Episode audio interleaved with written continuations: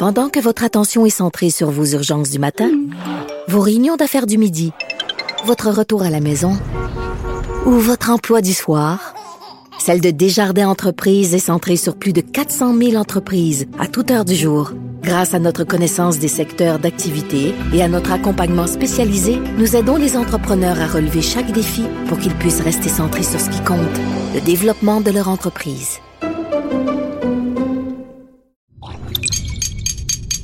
Cube Radio.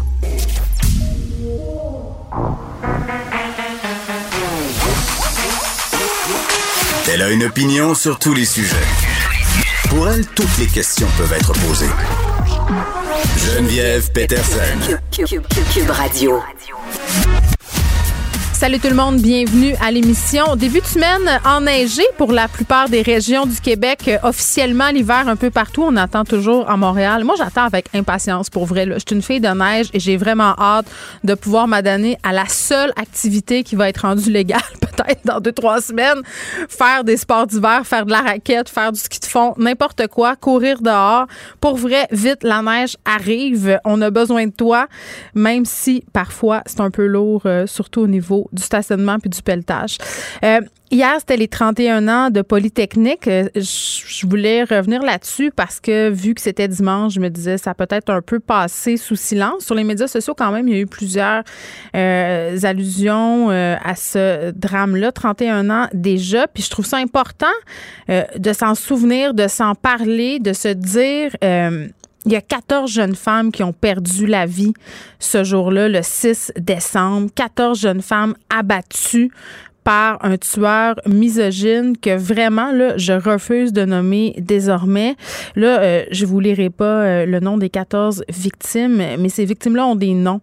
Euh, ces victimes-là ont des familles, des familles qui se souviennent et je trouve ça fondamental que nous aussi on se souvienne d'elles, qu'on se souvienne de ces femmes-là qui était étudiante à Polytechnique, qui avait des rêves, qui avait une vie, une vie qui leur a été enlevée à cause euh, du dérapage misogyne d'un seul homme. Et j'en profite pour dire euh, qu'au Canada, il y a une femme qui est assassinée tous les deux jours et demi. C'est quand même, à chaque fois que je redis cette statistique-là, je vais la vérifier avant. Parce qu'à chaque fois, je me dis, il me semble que ça se peut pas. Il me semble que c'est vraiment beaucoup une femme au Canada assassinée tous les deux jours et demi. Mais non, à chaque fois que je vais revérifier la statistique, elle est là, toujours là. 2,5 jours. Puis je pense pas que ça soit le fait de faire porter des bracelets électroniques qui va venir à bout de ça. Il va falloir qu'on se pose des questions sur la violence faite aux femmes, des questions profondes et qu'on fasse euh, l'éducation et qu'on s'attaque aux raisons qui font que les femmes sont encore et toujours, et particulièrement les femmes autochtones, les femmes racisées aussi, victimes euh, de violences. Bon. Euh, Justin Trudeau qui a annoncé que le Canada recevrait 249 000 doses de vaccins contre la COVID-19 dès la semaine prochaine. Wouhou! Autant bien dire 15. 249 000 doses pour des millions d'habitants. C'est quand même pas une terre en bois de bout, comme on dit. Je pense que c'est assez décevant. Justin Trudeau qui se défend un peu en disant Ah, mais écoutez, on aura accès à une multitude de sortes de vaccins. On est vraiment chanceux. Ben non, on n'est pas vraiment chanceux. Là. On a dormi au gaz comme d'habitude. Puis là, ben, on va avoir 240 000 doses seulement des doses qui vont être distribuées euh, évidemment de façon prioritaire euh, aux provinces, au prorata de la population. Donc, les premiers Canadiens pourront se faire vacciner la semaine prochaine si le vaccin est approuvé cette semaine, parce que je vous le rappelle, ce vaccin-là qui a été euh, approuvé en Grande-Bretagne déjà, un vaccin qui a été développé par Pfizer et BioNTech, ben il n'est pas encore approuvé ici. Et par ailleurs, en parlant de ce vaccin-là et de la campagne de vaccination en général, on va diffuser le point de presse de Christian Dubé à 15 heures. Point de presse très, très important parce qu'on va euh, nous dire qu'est-ce qui nous attend, nous, ici au Québec, si on distribue les vaccins aux, euh, aux provinces, prorata de leur population, comment on s'organise ici? On diffusera ça dès 14 heures dès 15 heures, pardon. Donc, autre sujet euh, qu'on abordera aujourd'hui, euh, je ne sais pas si vous avez vu circuler euh, bon nombre d'articles sur Pornhub. Ça part d'un très gros texte qui est dans le New York Times. Pornhub qui est à nouveau accusé de ne pas en faire assez pour empêcher la diffusion de pornographie juvénile sur sa plateforme. C'est un sujet quand même qui couvre depuis quelques mois. On en a parlé déjà ici à l'émission. On avait même eu un statement de Pornhub parce que Pornhub, euh, évidemment, n'accorde jamais d'entrevue. Puis je dis évidemment pas parce que c'est une évidence, parce que c'est rendu que tout le monde le sait. Peu importe qu'est-ce qui se passe, Pornhub ne, euh, Pornhub ne sort jamais de sa tanière pour s'expliquer. Et pour ceux qui ne seraient pas au courant, Pornhub, c'est une filière de MindGeek. Et devinez, c'est où ça, MindGeek? Eh bien, c'est ici, chez nous, à Montréal. Et je veux juste dire, je ne suis pas contre la pornographie pas du tout. Mais d'apprendre que c'est assez facile de trouver du contenu pornographique mettant en scène des mineurs sur la plateforme, euh, je trouve ça assez préoccupant. Donc, on aura deux experts qui vont venir nous expliquer euh, comment une telle chose est possible et est-ce que, euh, technologiquement parlant, on pourrait faire quelque chose pour empêcher ça? Parce que là, c'est en train un peu de rattraper Pornhub, des compagnies de crédit qui se dissocient de la plateforme. Là, je veux juste dire, PayPal s'est retiré des transactions sur Pornhub depuis un an. Là, c'est Visa et Mastercard qui sont en train d'emboîter le pas. Ils n'auront pas le choix d'agir à un moment donné, euh, nos petits messieurs puis nos petites madames de Pornhub, s'ils veulent conserver leur hégémonie sur l'empire euh, que constitue la pornographie. Là, ce sont des gonzillards de dollars qui sont générés par ce site-là chaque jour. Je veux dire, c'est un des sites les plus lucratifs au monde. Donc, il en sera question un peu tantôt à l'émission. Euh, parlons tout de suite des travailleuses de CPE qui se mobilisent pour demander que tous les congés du personnel qui se trouve en isolement préventif soient financés. On parle avec Stéphanie Vachon, qui est responsable du secteur des CPE à la FSSS-CSN. Bonjour, Madame Vachon. Bonjour, Madame Peterson. Bon, euh, comment ça se passe en ce moment si une éducatrice doit s'absenter? Puis là, je dis éducatrice parce qu'on va se le dire, la majorité, ce sont des femmes. Euh, Comment ça se passe si une éducatrice doit s'absenter de son travail car, euh, je sais pas moi, est symptomatique ou pour aller se faire tester parce qu'elle a été en contact avec quelqu'un euh, qui est testé positif à la COVID-19? Mais présentement, comment ça se passe? La travailleuse doit s'absenter parce qu'elle peut pas, bien sûr, rester dans le milieu du travail là, si mm-hmm. elle présente des symptômes ou si elle a été en contact. Et euh, elle doit aller passer un test, bien entendu, mais tout ça est assez frais c'est-à-dire qu'elle doit assumer à même son salaire. bien sûr, là, on avait déjà quelques banques de congés euh, de prévues, mais euh, ces banques-là sont euh, vraiment en diminution. Donc, présentement, j'ai plusieurs travailleuses qui s'absentent sans solde même du travail pour aller faire, faire passer le test COVID. Puis on parle d'absence qui se situe euh, dans un intervalle. combien de jours elles sont absentes en moyenne, les éducatrices? En moyenne, c'est à peu près trois jours que la travailleuse va manquer. Le temps que les symptômes euh, commencent ou le temps qu'on aille euh, l'appel de la santé publique qui mmh. dit bon ben vous avez été en contact avec telle personne, le temps d'avoir les résultats de test. C'est une moyenne de trois jours. Puis je vous dirais là, que la majorité des travailleuses qui ont eu à s'absenter, le test était négatif au bout de la ligne mais il y a toujours cette petite zone grise-là d'insécurité qui est à leur frais, qui, qui rend la chose difficile. Oui, puis en même temps, euh, pour l'avoir euh, vécu dans, dans, mon milieu de travail, il y a des gens qui sont allés se faire tester, qui ont eu des résultats négatifs, mais qui devaient quand même rester en isolement pour une autre période pour se faire retester. Ça, ça arrive aussi. Ça arrive aussi, effectivement. Je vous dirais que la majorité des dossiers que nous avons, c'est des travailleuses qui ont pu réintégrer le travail. Hmm. Étrangement, même, euh, on a plusieurs cas là où est-ce que la santé publique a dit bon ben je ferme le groupe parce qu'il y a un enfant qui est atteint de la COVID, hmm. mais vous, travailleuses, on vous considère à risque faible, donc vous êtes relocalisé ailleurs dans le CPE, vous n'avez pas besoin de vous absenter. Parce que le port du masque puis de l'équipement de protection. exactement, avec les EPI. Euh, les travailleurs sont considérés protégés. Euh, c'est pas c'est pas une science infuse. Hein. J'en ai quelques-unes que finalement ils étaient positives, ils ont dû être retirés du milieu, d'autres qui étaient effectivement négatives. Mais mm. les ces, ces femmes-là, c'est des professionnels de la petite enfance. Elles ont le souci là, de, de, de ne pas contaminer le milieu de travail, d'aller passer un test pour avoir le carnet. Ben oui. Puis, puis, Madame Vachon, est-ce qu'il y en a beaucoup euh, des éclosions dans vos milieux de garde en ce moment? Euh, je dirais sur l'ensemble du Québec, euh, le nombre d'éclosions dépend dépendamment de la région. Hein. Il y en a que hmm. c'est vraiment beaucoup plus, là, comme à Montréal, il y en a eu beaucoup plus que, par exemple, euh, autour de Gatineau, il y en a, il y en a moins. Mais on peut avoir quand même là, je dirais au, moins un CPE sur trois là où est-ce qu'il peut y avoir une éclosion. Mais les, les CPE sont rapidement fermés. L'enquête de la santé publique mm-hmm. est quand même très efficace un enfant, pouf, on retire, euh, on ferme le groupe. Fait qu'on arrive à contrôler la plupart des éclosions.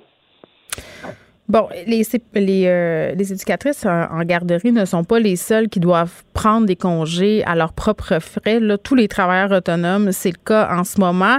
Euh, mais je comprends quand même que quand c'est rendu que tu prends du temps à tes frais, que tu épuises ta banque de vacances, c'est comme repousser des problèmes en avant. Puis le risque majeur qu'on voit à ça, c'est qu'il y a des personnes qui rentrent pareil au travail parce que les conséquences financières, elles sont trop grandes. Oui, mais il y a deux notions là-dedans que nous, on, tient à, souligner. C'est que d'un, il y a un traitement qui est, qui est inégal entre le système scolaire et le système de la petite enfance. Hmm. Parce que dans cette fameuse zone grise-là, la rémunération est maintenue dans la majorité des commissions scolaires, euh, telles que décrit dans le, euh, la foire aux questions là, du ministère de l'Éducation. Donc, on a un traitement différent dans les CPE. Et puis, l'autre chose qu'il faut mettre en lumière, c'est que la plupart des cas chez nos travailleuses sont dus à, aux enfants desquels elles prennent soin. C'est pas nécessairement les cas qu'elles amènent eux-mêmes de la maison. Fait que c'est sûr que les autres travailleurs qui ont à, à s'absenter, à s'isoler dans un autre milieu de travail, ce ne sera pas nécessairement dû à leur tâche de travail, ça va être dû peut-être à leur à leur relation personnelle, leur mm-hmm. vie familiale. C'est différent pour les travailleurs en CPE. Oui, ben, oui, puis ça pourrait euh, être quasiment considéré comme un accident de travail, entre guillemets. Oui, tout à fait. En fait, une travailleuse qui est atteinte de la COVID, qui est contaminée par le milieu de travail, a le droit à la CNSST. Bon. Euh, puis pourquoi vous pensez qu'il y a des inégalités entre la façon dont justement euh, les personnes qui travaillent dans les milieux scolaires euh, et les éducatrices en CPE, en milieu familial, sont rémunérées? C'est une très bonne question. Hein? Je ne sais pas exactement pourquoi. je vous dirais que le ministère de l'Éducation a beaucoup de place. C'est un gros ministère. Puis euh, c'est un ministère qui est favorisé à plusieurs niveaux. Hmm. Puis nous, comme travailleuses de la petite enfance, on est vraiment des professionnels et c'est un combat de tous les instants depuis euh, depuis 15 ans, 20 ans pour dire hey, ce qu'on fait là, c'est de l'éducation. Vous n'êtes pas des gardiennes? exactement, c'est ça. Puis ce qu'on se rend compte, c'est que c'est une lutte qui est sans fin pour dire hey, c'est important, on n'est pas un parking à bébé, là. On, est là pour vraiment apporter un, système d'éducation. On, met l'épaule à la roue au système d'éducation. On prépare les enfants pour qu'ils soient après ça euh, à un niveau euh, euh, bien préparé pour le réseau scolaire. Hmm. C'est une incompréhension, en fait, pour nous, pourquoi on est traité différemment du réseau scolaire. Ben, je poserai peut-être euh, la question à M. Lacombe. Il était ici la semaine passée. Avoir su, j'y en aurais parlé. Euh, bon, est-ce que vous en avez, vous pensez, euh, soyons honnêtes ici, Mme Vachon, puis je pense pas que c'est une honte de le dire. Est-ce que vous pensez qu'il y en a des éducatrices qui rentrent travailler pareil, justement, parce qu'ils ont peur des conséquences financières, puis qui se disent, ben écoutez, là, c'est probablement un rhume, c'est un nez qui coule?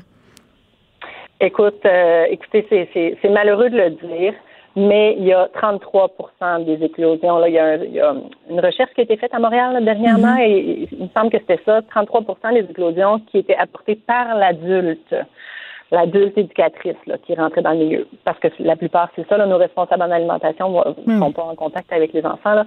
Et, et, ça, ça nous démontre que les travailleurs sont exposés devant le choix. Bon, il y en a probablement qui étaient asymptomatiques, mais il y en a peut-être aussi qui avaient euh, le nez qui coule puis qui se disaient, ben ça doit pas être ça parce que le rhume n'a pas, le rhume pas arrêté d'exister depuis que la COVID est là.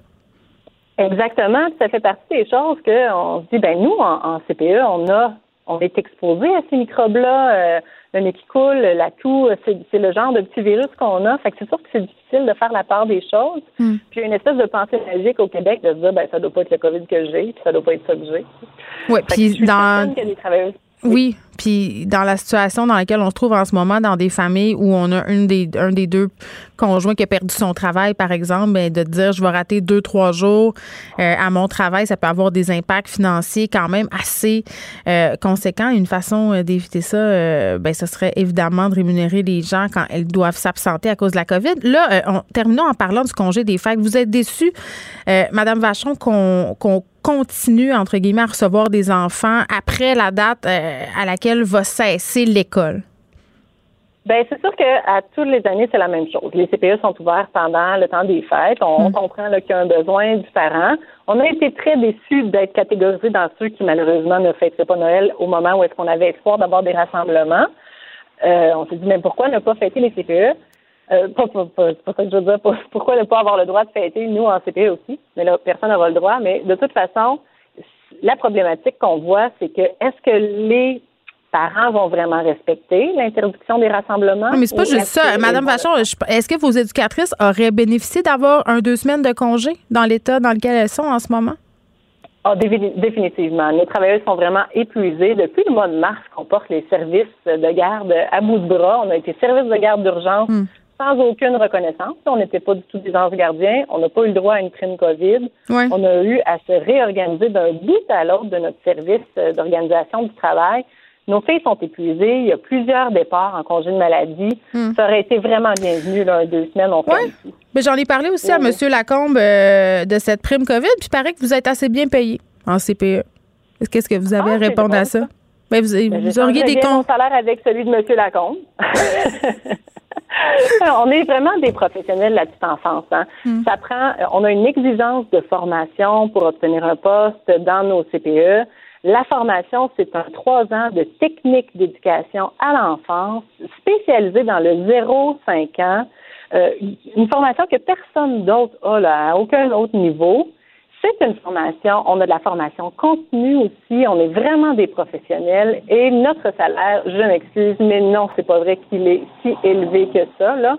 Quand une travailleuse commence euh, autour de 15 16 de l'heure, ce n'est pas vrai quand nos, notre, maximum d'échelle salariale euh, arrête autour de 40 000 ce n'est pas vrai que c'est un métier hmm. qui est si grassement payé. Là. Je m'excuse, mais je réfute cette allégation. Stéphanie Vachon, merci, qui est responsable du secteur des CPA à la FSSS-CSN. On revenait euh, sur ces demandes euh, qu'ont les travailleuses de CPE qui veulent que les trous qui sont faits en fait à cause qu'ils doivent qu'elles doivent s'absenter à cause des voyons je vais le dire parce qu'elles doivent aller passer le test pour la COVID-19, ben, elles soient rémunérées. Autrement dit, que quand elles s'absentent, elles soient compensées pour ces absentes-là. Merci. Geneviève Peterson. Une animatrice pas comme les autres. Cube Radio. On parle avec Nicole Gibault. Salut, Nicole. Bonjour, Geneviève. une juge qui tranche que les policiers n'ont pas à donner d'avertissement avant d'émettre euh, des tickets COVID-19. Oui, puis euh, je pense que ça va faire réfléchir certaines personnes parce que c'est vrai que quand on regarde le décret, il n'y a pas d'obligation statutaire réglementaire à mm. cet effet-là. Puis je pense que le juge ou la juge a, tout simplement lu le décret qui, comme tout, toute personne, comme tout juriste, dit écoutez, ce sont des pratiques qu'on a demandé, que le gouvernement a dit, écoutez, si vous pouviez, puis, puis les policiers sont pas obligés de le faire, c'est discrétionnaire. Alors oui, ils pouvaient ou non euh, seulement donner un avis, mais ça c'est c'est comme un peu dans toute chose. Si on circule sur la route, souvent on va, euh, ça dépend des infractions évidemment, la Geneviève, pas toutes les infractions au code de la mhm. route, mais souvent au code de la route, un policier nous arrête, nous demande nos, nos permis, nos enregistrements, etc. Dit bon, écoutez, euh, bon voilà, on donne quelques explications ou la personne personne donne des explications et dit bon, ok, je vous donne un avertissement. Techniquement, euh, c'est une discrétion qu'il utilise là, à ce moment-là. Donc c'est la même chose dans cet article-là pour le décret, euh, dans, dans la question du décret sur la loi sur la santé et sécurité publique. Et euh, non, le juge n'a pas pris ça comme défense. Écoutez, il m'a pas averti avant, il m'a donné un billet, puis, puis en plus, je vais, je vais ajouter que cette personne-là a dit au tribunal et je me suis conformée à sa demande, puis je suis partie, puis il a donné quand même. Et il, a mais il était trop tard, là. C'est parce qu'à un moment donné, euh, tu sais, quand tu dis à, tes enfants, là, là, je vais vous donner trois avertissements. Au bout du troisième avertissement, ça se pourrait qu'il y ait une conséquence puis que vous l'aimiez pas, cette conséquence-là. Ben, Nicole, j'ai envie de te dire qu'à chaque point de presse, depuis le début de cette pandémie, on en a des avertissements. Puis je trouvais ça, mais je trouvais ça quand même assez normal euh, qu'au niveau du gouvernement, on commence, entre guillemets, ben par dire, ben là, on va faire de la prévention. On va expliquer aux gens parce que c'était nouveau, c'était pas clair. Mais rendu au 7 décembre 2020, là, à plus de 2000 cas en fin de semaine, je pense que les avertissements, on est rendu ailleurs. C'est peut-être le temps d'aller en punition.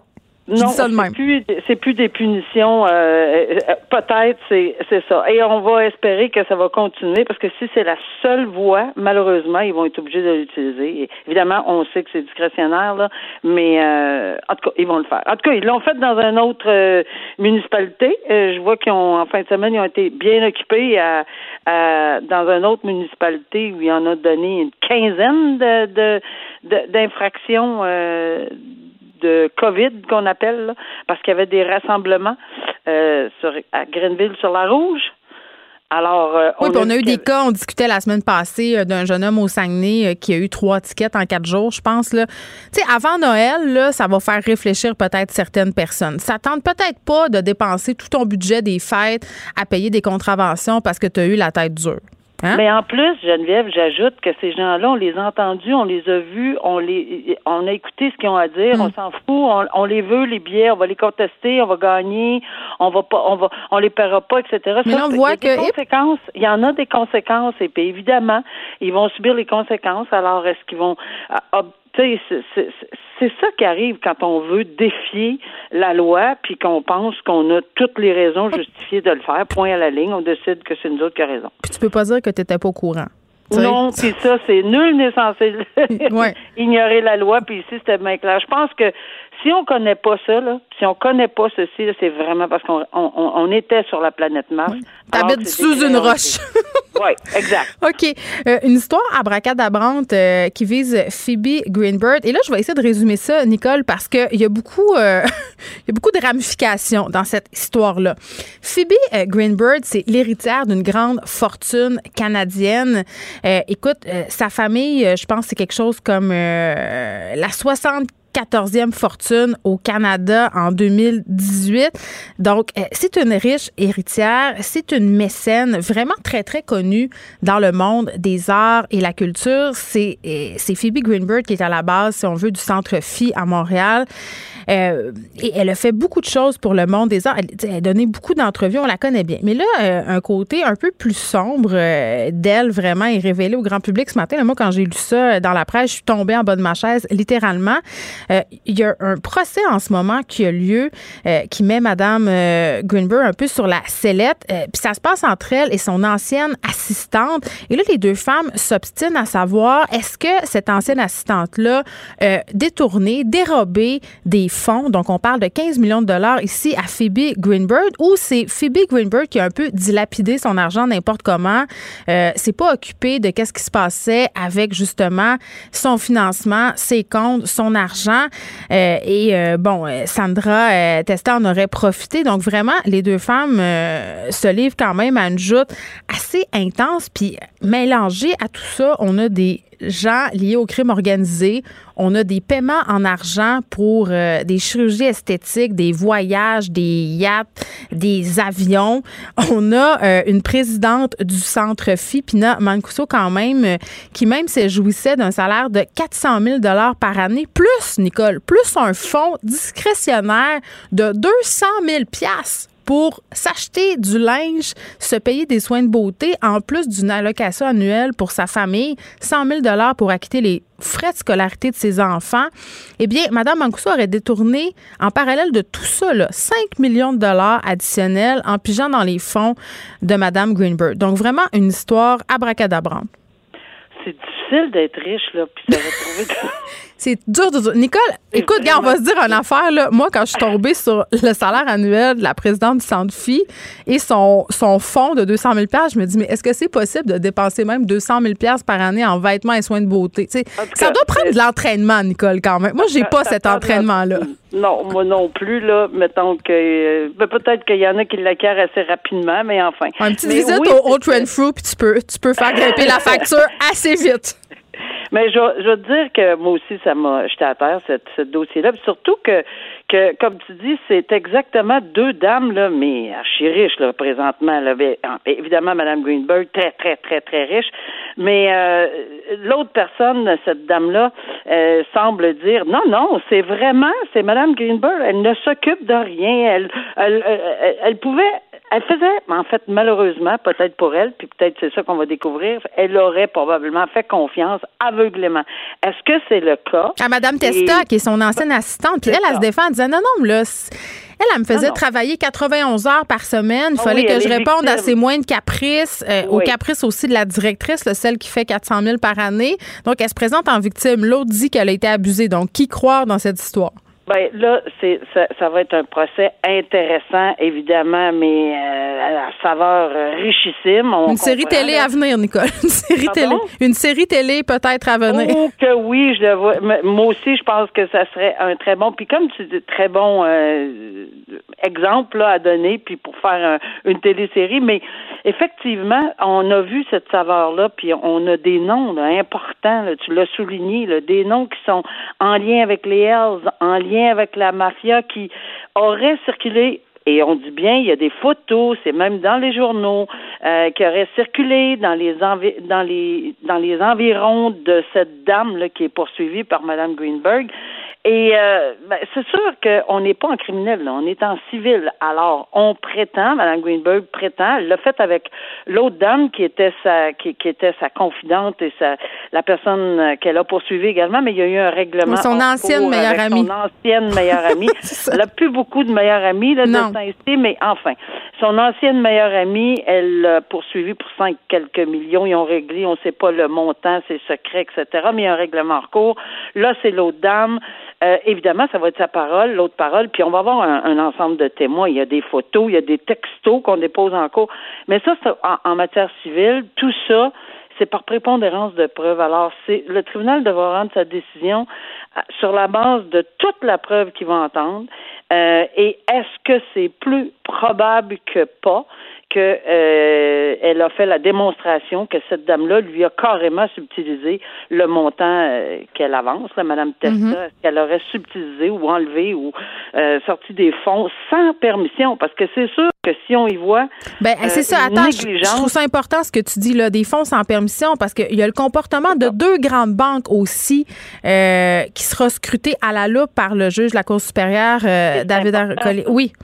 C'est important parce que si on fait des chèques, là je dis n'importe quoi comme chiffre, si on fait un chèque de 2-3 millions, euh, quand même qu'on est très très riche dans la vie, est-ce que les banques ont une obligation de vérifier ou quels étaient les, je ne sais pas. On va voir la preuve, ça va être fortement euh, suivi ce dossier-là, justement pas juste parce qu'il y avait des gens de apparemment liés au monde de, de la mafia ou des Hells, mais aussi parce que c'est des montants euh, astronomique. Sandra Testa, qui est allée en voyage justement en Europe avec deux hommes liés au crime organisé, qui auraient des liens avec le crime organisé. On parle aussi euh, d'échanges d'argent. 2,7 millions de dollars, Nicole, découvert dans un sac de sport. Oui, oui, ça, c'est juste, on ouvre la petite valise, ça, c'est même pas dans les télé, c'est euh, réalité, là, c'est, on voit ça dans la fiction, là, on ouvre les valises, les, les petits sacs de hockey, là. Prends un gros sac. gros, ah, ça pas, ouais. euh, et, et, et 2,7 millions, puis on dit qu'il y aurait eu un malaise quand on aurait ouvert le sac, euh, peut-être. Je sais pas. Hein?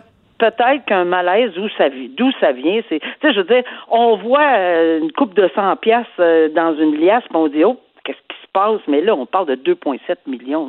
Et évidemment, il y avait des comptes de dépenses, 100 000 qui, qui flyaient, puis si on me permet l'expression, là, rapidement, là, on avait des budgets de, de incroyables. Mais, encore une fois, est-ce que c'était consenti? Est-ce que c'était un aveuglement volontaire de Mme Greenberg? Est-ce qu'elle avait donné carte blanche?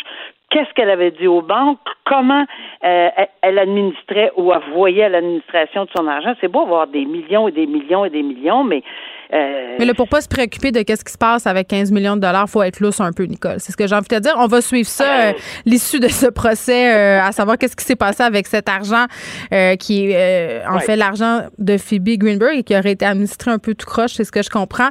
Nicole, on se reparle demain. Merci. Pendant que votre attention est centrée sur vos urgences du matin, vos réunions d'affaires du midi, votre retour à la maison ou votre emploi du soir, celle de Desjardins Entreprises est centrée sur plus de 400 000 entreprises à toute heure du jour. Grâce à notre connaissance des secteurs d'activité et à notre accompagnement spécialisé, nous aidons les entrepreneurs à relever chaque défi pour qu'ils puissent rester centrés sur ce qui compte, le développement de leur entreprise.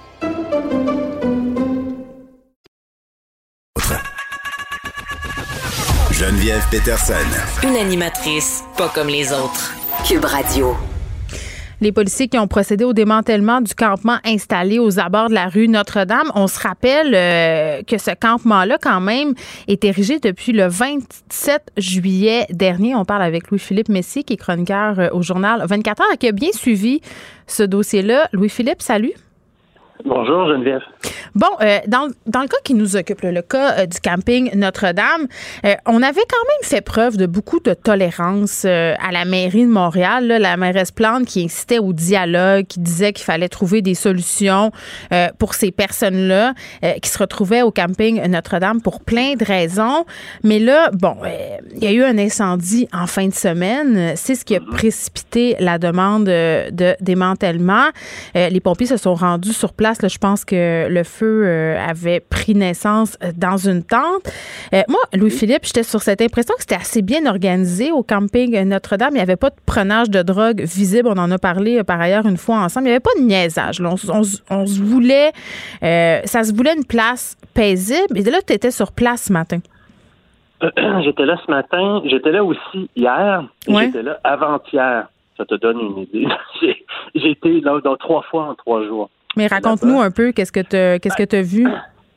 Ce qu'il faut comprendre, c'est l'intensité de, de l'incendie qui a eu lieu il y a deux jours. C'est pas juste une tente qui a brûlé. La tente en question était pleine de matériel euh, acrylique très inflammable.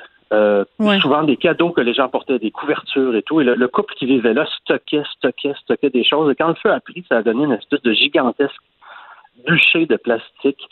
Et même à quoi 5 à 10 mètres de distance, les tentes environnantes étaient brûlées. Ça donne une idée de la chaleur qui s'est dégagée de ça. Et heureusement, personne n'est mort. Mais ça a donné la frousse euh, à beaucoup de gens. D'autant plus que moi, ce qu'on m'a dit, c'est et ça, je ne l'ai pas vu de mes yeux, là, mm-hmm. il y a déjà eu trois autres incendies, beaucoup plus mineurs, là, euh, au cours du mois. Il y a eu quelques cas de surdose. Et qu'il faut comprendre, c'est que les campeurs avec qui moi j'ai traité comme journaliste, souvent à qui je parlais, mhm. c'était les plus organisés. Ils étaient tellement bien organisés que dès, je me souviens, dès le mois de, dès le mois d'août, ils étaient en train de penser à l'automne et l'hiver, comment ils allaient passer à travers. Et euh, eux, ils étaient prêts. Ils auraient très bien pu passer l'hiver-là. Euh, oui, parce qu'il y avait des chauffages d'appoint qui avaient été amenés, euh, puis quand même, ça aussi, ça contribuait au risque d'incendie, non? Euh, certains avaient du chauffage d'appoint, mais ceux, dont je te parle n'avaient même pas de chauffage d'appoint. C'est seulement des tentes très bien isolées. Le lit était surélevé. Euh, et jusqu'à maintenant, même lorsqu'il faisait moins 8, ils n'avaient aucun problème, même que leur sac de, couchage était de trop. Me disait-il. Et aussi, ce qu'il faut comprendre, toi et moi, on habite dans des, appartements chauffés. Mhm. Mais il y a des gens là-bas à qui je parlais et que j'énervais un peu parce qu'eux me disaient ça va être mon mon huitième hiver dehors. Donc, pour moi, c'est la routine. C'est la première fois que j'ai un petit village, que je vais avoir des voisins, euh, des toilettes chimiques à côté, l'eau courante, une popote. Donc, pour eux, c'était une situation de, de c'est très relatif, là, mais c'était une amélioration par rapport à ce qu'ils avaient connu les années passées. Ben oui, puis en même temps, euh, pour passer régulièrement en face du camping Notre-Dame, euh, bon, je disais tantôt euh, que ça avait commencé aux alentours du 27 juillet. Il y avait de plus en plus de tentes. Puis quand tu parles d'un petit village, c'était vraiment ça. Là. Donc, c'est sûr que ça apportait plein de points positifs. Là, toi, tu as parlé à des gens. Le camping, en ce moment, va être démantelé. Là, ça, c'est en en point douté. C'est quoi le c'est quoi le feeling qui se dégage de tout ça? Qu'est-ce qu'ils t'ont dit? Ils vont aller où, ces personnes-là? C'est quoi le plan? Le plan, euh, c'est d'être, ils vont être logés dès aujourd'hui à l'ancien YMCA de Schlaga. Là où tu as passé du euh, temps, toi, tu as passé la nuit, là, on s'était parlé. Là. Oui, j'étais allé dans un refuge à l'Arena et depuis ce temps-là, les choses ont beaucoup changé. Ils ont aussi obtenu l'édifice d'à côté, qui était le YMCA en bonne et due forme. Ouais. Et ils ont rajouté des lits là-bas. Et ça, je ne l'ai toujours pas vu, mais il y a de la place pour accueillir tous ceux qui se feront déloger aujourd'hui, me dit-on. Et déjà, les premiers arrivants sont là-bas. C'est ce qu'on me dit. Mais qu'est-ce qui euh, arrive avec. Pardon, qu'est-ce qui arrive avec toute leur Bataclan? Eh bien, euh, chacun, c'est toujours ce qu'on m'a dit. Parce que regarde, quand je suis arrivé ce matin, il est arrivé ce qui est de plus détestable pour un journaliste, là, c'est une barrière et qu'on ne puisse pas passer. Alors là, il y avait un gigantesque périmètre de sécurité. Euh, genre deux rues avant d'arriver au campement, déjà c'était bloqué avec des voitures de police. J'essayais de passer par les ruelles. C'était bloqué je connaissais certaines clôtures par lesquelles je pouvais passer. Ils mm. les avaient euh, comme enchaînées. Ils avaient bouclé un périmètre et c'est difficile de voir au loin comment ça se passait. Mais ce qu'on m'a expliqué, c'est que chacun avait droit à deux sacs pour aller au refuge. le reste de leurs affaires sont censées être numérotées, donc identifiées, et une fois que les résidents du campement sont partis, là, la ville et je ne sais pas trop qui est censé procéder à un rangement des affaires de chacun dans des espaces clos afin que tout le monde puisse récupérer ses choses euh, au mois de mars. OK, mais les gens qui ont des animaux, qui ont des chiens, les autres, ils peuvent pas y aller au refuge du YMC. Les animaux, en tout cas, jusqu'aux dernières nouvelles, n'étaient pas acceptés dans les refuges. Très bonne question. J'avoue. Et moi, dans les résidents du camp que je connais, j'en connais pas qu'il y avait des animaux. Il y en a peut-être, là mais je j'en ai pas croisé. Il faut dire que garder un chien dans une tente, c'est pas facile non plus. J'en ai vu quand je, passais en face, c'est pour ça que je te pose la question. Euh, parce que souvent, euh, ces personnes-là ont des animaux euh, pour les garder au chaud, puis aussi pour la zoothérapie que ça leur procure. bon, fait que ceux que tu as rencontrés vont vraisemblablement s'en aller à ce refuge situé dans l'ancien YMC de Maisonneuve. Est-ce que tu trouves globalement, Louis-Philippe, puis peut-être que je te fais enlever tes lunettes de journaliste en ce moment, mettre euh, plutôt mettre celle euh, du chroniqueur, mais euh, que la mairesse Plante a bien géré ce dossier-là depuis le début. c'est un dossier extrêmement compliqué parce que c'est toujours vers elle qu'on se tourne, c'est pas forcément elle qui a le pouvoir, de, en tout cas l'argent pour agir.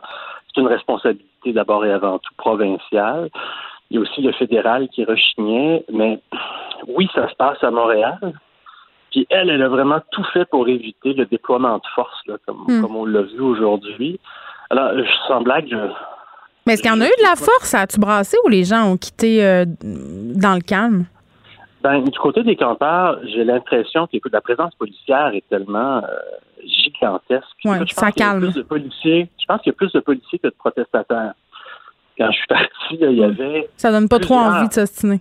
Non. J'ai vu qu'il y avait au moins 100 véhicules de police, euh, des fourgons, l'escouade anti-émeute, la cavalerie quatre euh, cavalières, d'ailleurs, euh, à cheval. Il y avait quelques manifestants qui faisaient surtout du bruit. Ils parlaient, ils criaient, mais j'ai. Ah, des fois, je pense qu'ils arrachaient le, une espèce de ruban, tu sais. Alors, les policiers en remettaient. Grosse, grosse désobéissance civile. Louis-Philippe ben, Oui. Ben, merci beaucoup euh, de nous avoir euh, parlé de ce qui se passait euh, depuis quelques jours au camping Notre-Dame. Je rappelle que les policiers ont procédé au démantèlement de ce campement de fortune qui était installé aux abords de la rue Notre-Dame depuis le 27 juillet dernier. Louis-Philippe Messier, qui est chroniqueur au journal 24 heures. Merci. Merci, Geneviève. Pendant que votre attention est centrée sur vos urgences du matin, vos réunions d'affaires du midi, votre retour à la maison ou votre emploi du soir, celle de Desjardins Entreprises est centrée sur plus de 400 000 entreprises à toute heure du jour. Grâce à notre connaissance des secteurs d'activité et à notre accompagnement spécialisé, nous aidons les entrepreneurs à relever chaque défi pour qu'ils puissent rester centrés sur ce qui compte, le développement de leur entreprise.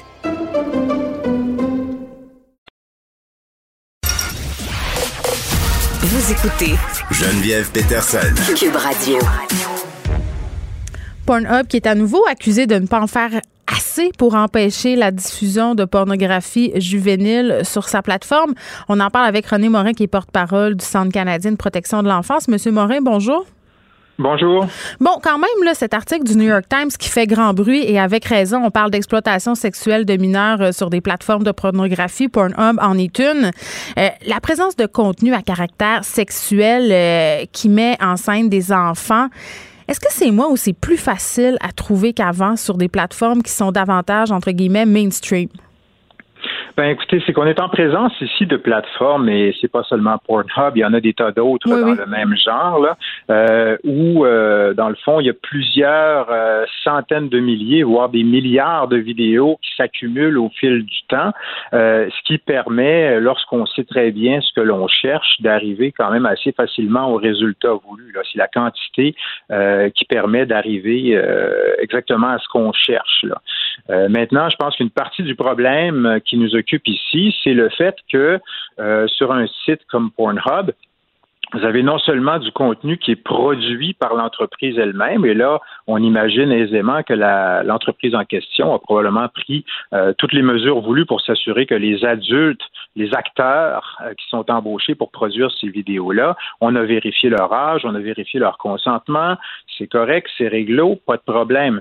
Mais dans le cas de contenu qui est généré par les utilisateurs, n'importe qui peut télécharger n'importe quoi sur une plateforme comme Pornhub et là, vous n'avez aucune vérification qui peut être faite par l'entreprise, par l'entreprise elle-même avant que ces vidéos-là n'arrivent en ligne.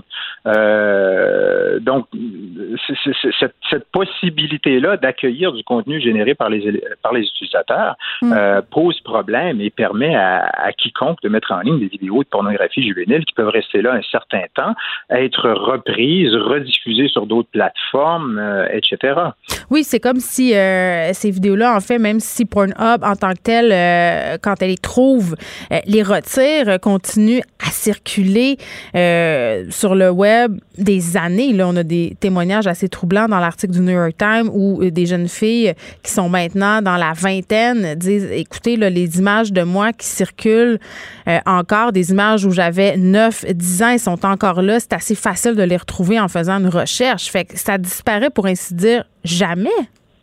Oui, et ce que vous venez de dire soulève un autre problème. Je parlais tout à l'heure du fait que n'importe qui peut mettre n'importe quoi sur une plateforme comme Pornhub. C'est un peu le modèle YouTube là adapté à la pornographie euh, grand public là. Mais euh, que, à la différence de YouTube, ce que Pornhub permet aussi, c'est le téléchargement de vidéos euh, vers l'utilisateur. Non seulement vous pouvez mettre en ligne du contenu, mais vous pouvez aussi prendre du contenu en ligne et le télécharger sur votre ordinateur. À partir de ce moment-là, Pornhub n'a plus aucun contrôle sur ce qui adviendra de ce contenu-là. Euh, vous l'avez sur votre ordinateur, vous pouvez le copier, vous pouvez le publier ailleurs, hmm. euh, et, c'est ainsi qu'une même vidéo, une même séquence d'images d'une jeune personne mineure peut se retrouver euh, à des milliers d'exemplaires à la grandeur d'Internet. Monsieur Moret, est-ce que du côté du Centre canadien de la protection de l'enfance, vous exercez une certaine vigile de ces plateformes-là? Oui, tout à fait. En fait, euh, on a une plateforme euh, qui s'appelle Arachnid qui euh, parcourt Internet à la recherche euh, d'images euh, connues mm. et qui serait en mesure de trouver des images connues qui se retrouvent sur une plateforme comme Pornhub. Cela dit, on travaille aussi avec des survivants, des survivantes d'abus pédosexuels avec prise d'images qui vont souvent passer par nous pour intervenir auprès de ces entreprises-là pour faire retirer des images d'eux-mêmes ou d'elles-mêmes parce qu'elles ont été incapables de le faire euh, les victimes par elles-mêmes. Hmm. Euh, souvent, lorsque les victimes s'adressent directement à l'entreprise pour faire retirer des images, euh, souvent elles n'auront pas de réponse ou parfois on va leur répondre, mais on va remettre en question le fait qu'elles étaient âgées ou non de moins de 18 ans au moment où les images ont été prises. Vous savez, lorsque vous regardez une image d'une jeune fille, par exemple, de 14, 15, 16 ou 17 ans, c'est très difficile de pouvoir confirmer hors de tout doute que la personne sur l'image a effectivement moins de 18 ans. C'est hmm. un problème non seulement pour des entreprises comme Pornhub, mais c'est un problème aussi pour euh, tous les acteurs du euh, du domaine et même nous à cyberred.ca qui faisons ce genre de, de vigie-là. Euh, donc, c'est pas évident. Une solution au problème ici, ce serait peut-être de, d'avoir un mécanisme de vérification d'âge euh, qui euh, permette euh, de faire en sorte que mm. on ait l'assurance que toutes les personnes qui figurent sur une vidéo sont effectivement âgées de plus de 18 ans et ont consenti à la diffusion de leurs images. Et ça, ben, ça peut difficilement se faire quand vous permettez à n'importe qui de mettre du contenu sur votre plateforme. Oui, puis bon, vous dites que vous traitez avec des victimes d'actes pédosexuels. Dans l'article du New York Times, là, des jeunes femmes témoignent, les conséquences pour elles ont été absolument désastreuses. on parle de tentatives de suicide ici euh, de personnes qui n'ont jamais réussi à se scolariser euh, pour plein de raisons. Mm-hmm. Euh, on a des témoignages de jeunes filles qui ont échangé des vidéos, des photos d'elles à des garçons avec lesquels elles avaient des relations amoureuses. Ces vidéos se sont ensuite retrouvées sur le site. C'est un peu utopique de penser qu'on va, mettre fin, entre guillemets, au sexting entre les adolescents. Donc, comment on peut s'assurer que nos adolescentes, nos adolescents se retrouvent pas dans ce type de situation-là?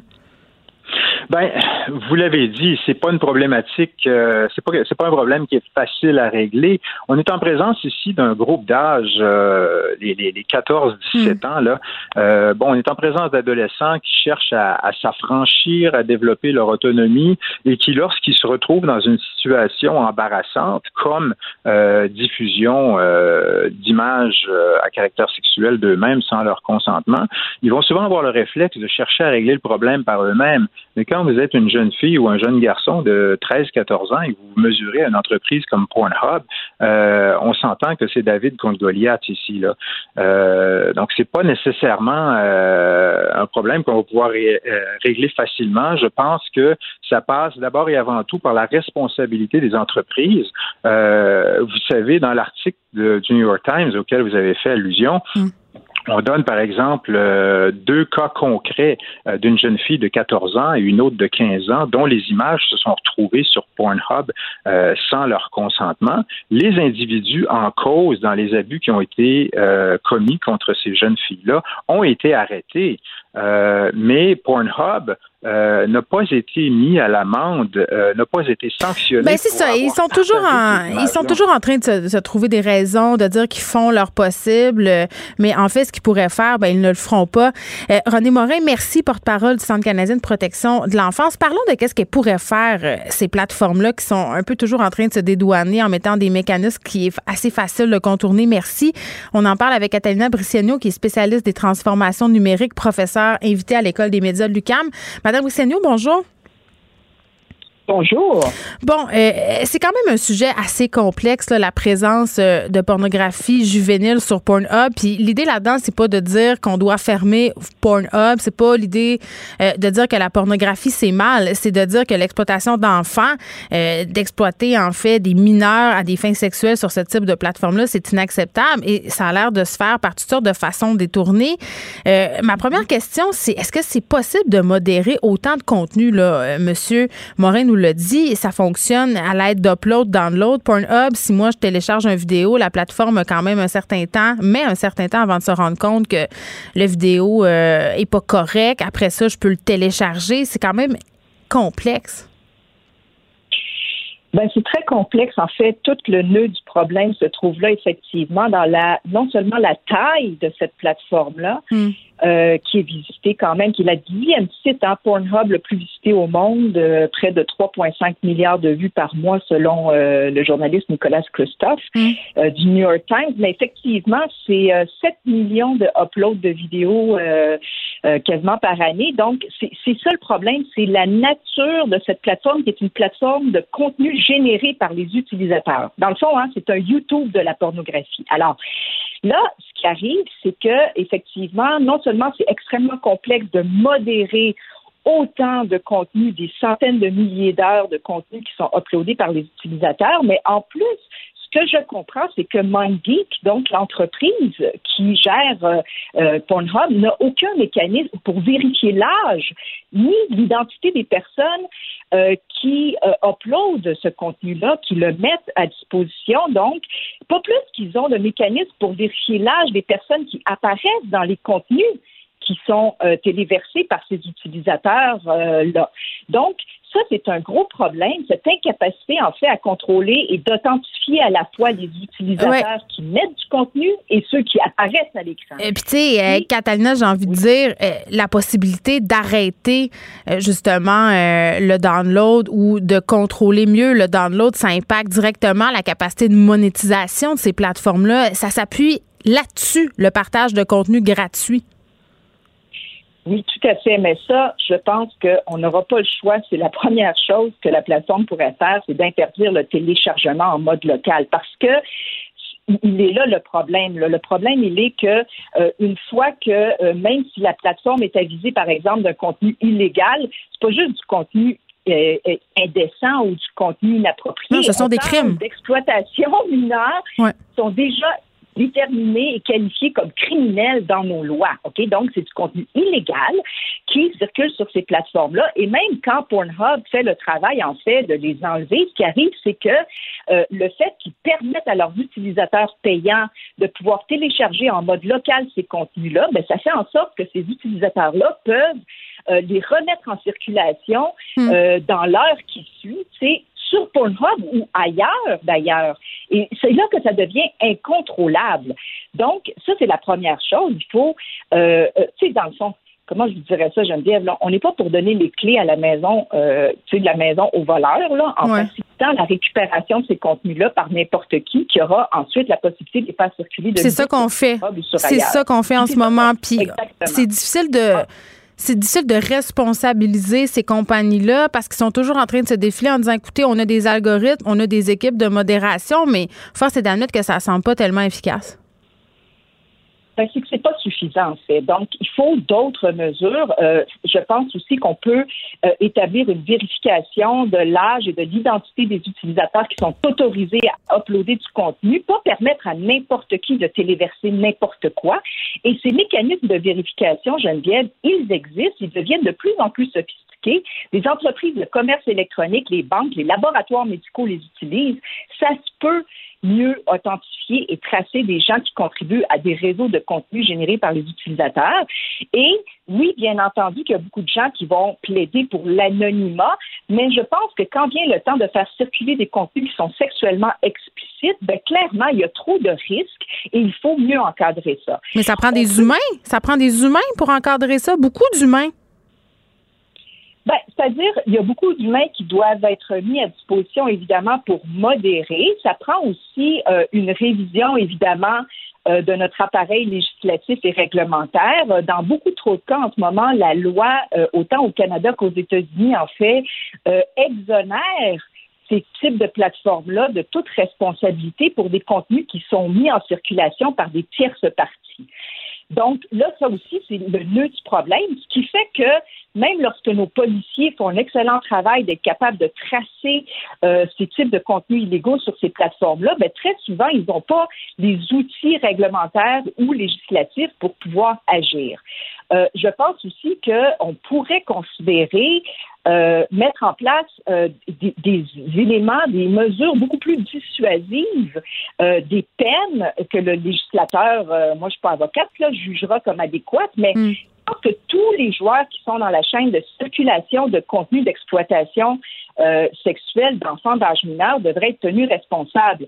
Je pense à ceux évidemment qui produisent ces contenus-là, aux utilisateurs qui participent activement à leur circulation, aux dirigeants d'entreprises comme Pornhub ou Imputabilité. tenus personnellement responsables. Mm-hmm. Mais j'irais même jusqu'à dire même les services de carte de crédit qui autorisent les transactions parce que on s'entend ici, là, on ne parle pas de contenu qui limite la liberté d'expression, là. On parle d'actes qui sont déjà considérés, donc, comme on disait tantôt, comme criminels par nos lois. Donc, euh, c'est pas seulement l'exploitation sexuelle des mineurs, mais la diffusion, par exemple, d'actes sexuels de personnes qui n'ont pas consenti à la diffusion de ces contenus-là, ça fait partie de ça aussi. Mais essentiellement, euh, je pense aussi que euh, on doit faire preuve socialement. Vous savez quoi, Geneviève? Je suis tentée aussi d'interpeller en fait les utilisateurs euh, et les clients de ces entreprises-là. Euh, je pense qu'il y a beaucoup, beaucoup, beaucoup de ces utilisateurs-là, d'entreprises comme YouPorn, RedTub, Pornhub, name it, là, qui, euh, comment dirais-je, ne savent pas que ces contenus-là sont sur la plateforme, ne les cherchent pas et ne veulent surtout pas les voir. Oui, sauf que là, avec tout, tout, le battage médiatique autour de cette histoire-là, ça devient de plus en plus euh, difficile à ignorer, puis le pouvoir est entre nos mains, au sens, au sens propre comme au sens figuré. Mais ça, c'est important de se le rappeler. De la même façon qu'on boycotte des entreprises de vêtements qui exploitent le travail des enfants au Bangladesh, là, mm. Pourquoi, comme client, comme cliente de ces entreprises-là, on ne pourrait pas justement leur exiger euh, un meilleur contrôle donc mm. des contenus euh, qui sont illégaux sur ces plateformes-là. Mais pour arriver là, Geneviève, il faut qu'on dé déstigmatise la pornographie. Il faut qu'on la rende plus socialement acceptable aussi, plus positive, plus inclusive. Puis là-dessus, on a un énorme travail d'éducation sexuelle à faire. Catalina Briceno, merci, qui est spécialiste des transformations numériques, prof euh, aussi invité à l'UQAM. Euh, puis Madame Brisseno, ce qu'elle dit, c'est vrai. Là. pour s'attaquer à ce problème-là, il faut déstigmatiser la pornographie. Et je parlais euh, à un moment donné avec Anne-Marie Lozic, euh, ici à ce micro. Et on parlait de la pornographie féministe. Et elle m'avait dit quelque chose que j'avais trouvé euh, vraiment très, très pertinent. Et je pense que ça s'appliquerait aussi ici. Il m'a dit, vous savez, si les utilisateurs veulent s'assurer qu'il n'y a pas de contenu problématique sur les plateformes qu'ils ou qu'elles consomment, que la porno euh, qu'on regarde, si on veut, correspond à certains standards. C'est-à-dire que les acteurs, les actrices sont bien payés, que les conditions de tournage euh, sont favorables, que ça se passe dans le respect, dans le consentement, qu'on n'est pas justement des mineurs qui se, ramassent là, euh, qu'on n'ait pas des vidéos où des gens, en fait, ne sont pas consentants, n'ont pas consenti à voir leur image montrée, qu'on n'ait pas des vidéos, on a des enfants carrément qui sont victimes d'exploitation sexuelle.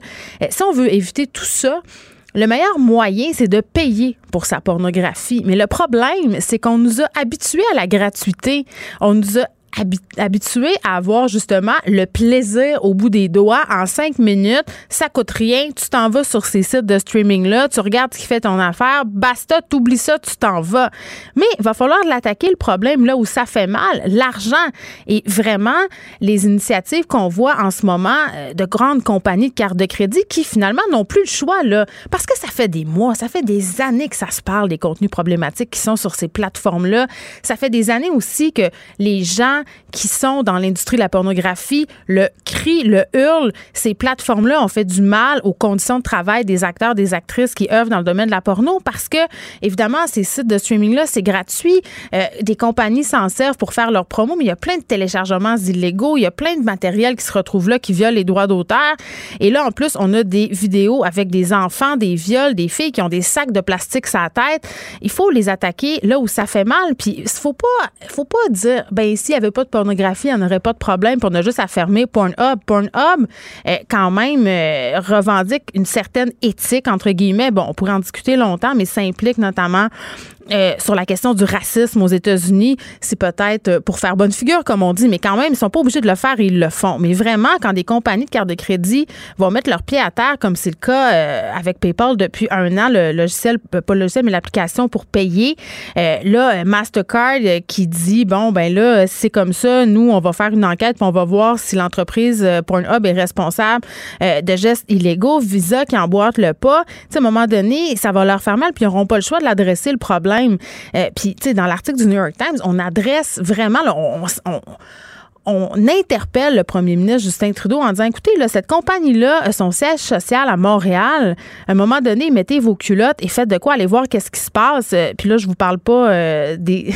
allégations de fraude entre guillemets fiscale. Hein, le Pornhub qui a des bureaux dans MindGeek plutôt qu'il y a des bureaux dans plusieurs paradis fiscaux du monde. En tout cas, tout ça, là, tout ça, un beau ménage euh, s'imposerait parce qu'à un moment donné, à force d'être éclaboussé comme ça par des scandales, je veux dire, on parle de crimes contre des enfants, on parle de de pornographie juvénile, euh, c'est clair que ça va avoir des impacts euh, sur leur image et ils n'auront pas le choix d'agir. C'est dommage à dire, mais c'est ça. Puis en même temps, on est rendu là, on est rendu à se dire, ben écoutez, si vous n'êtes pas capable de faire le ménage sur vos plateformes, ben nous, on n'ira plus sur vos plateformes. Pendant que votre attention est centrée sur cette voix qui vous parle ici, ou encore là, tout près ici, très loin là-bas, Celle de Desjardins Entreprises est centrée sur plus de 400 000 entreprises partout autour de vous.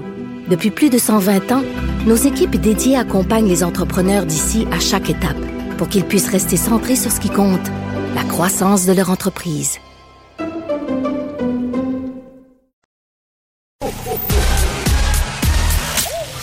Geneviève Peterson. Elle réécrit le scénario de l'actualité tous les jours vous écoutez Geneviève Peterson. Cube Radio. Le, commentaire de Danny Saint-Pierre, un chef pas comme les autres. Salut Danny.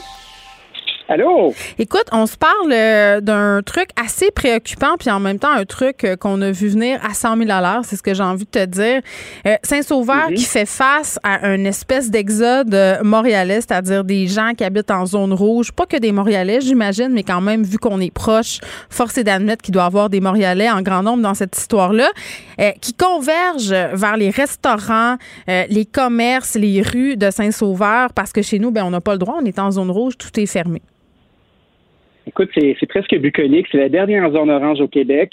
Euh, J'ai des amis, moi, qui opèrent des restaurants dans ce coin-là.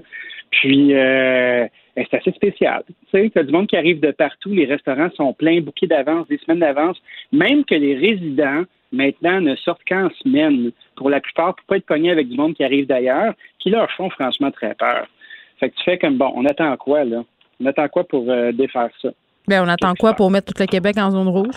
En même temps, ça serait Ben pas oui, gentil pour les commerçants de Saint-Sauveur, je comprends, mais là, le maire qui dit, écoutez, euh, parce que moi, je l'ai entendu plusieurs fois dans les médias, le maire de Saint-Sauveur, là, Mhm. dire, s'il vous plaît, venez pas. Même qu'à l'automne, on avait un peu ri, toi et moi, parce qu'il avait dit, les couleurs, c'est fini, puis c'était pas vrai.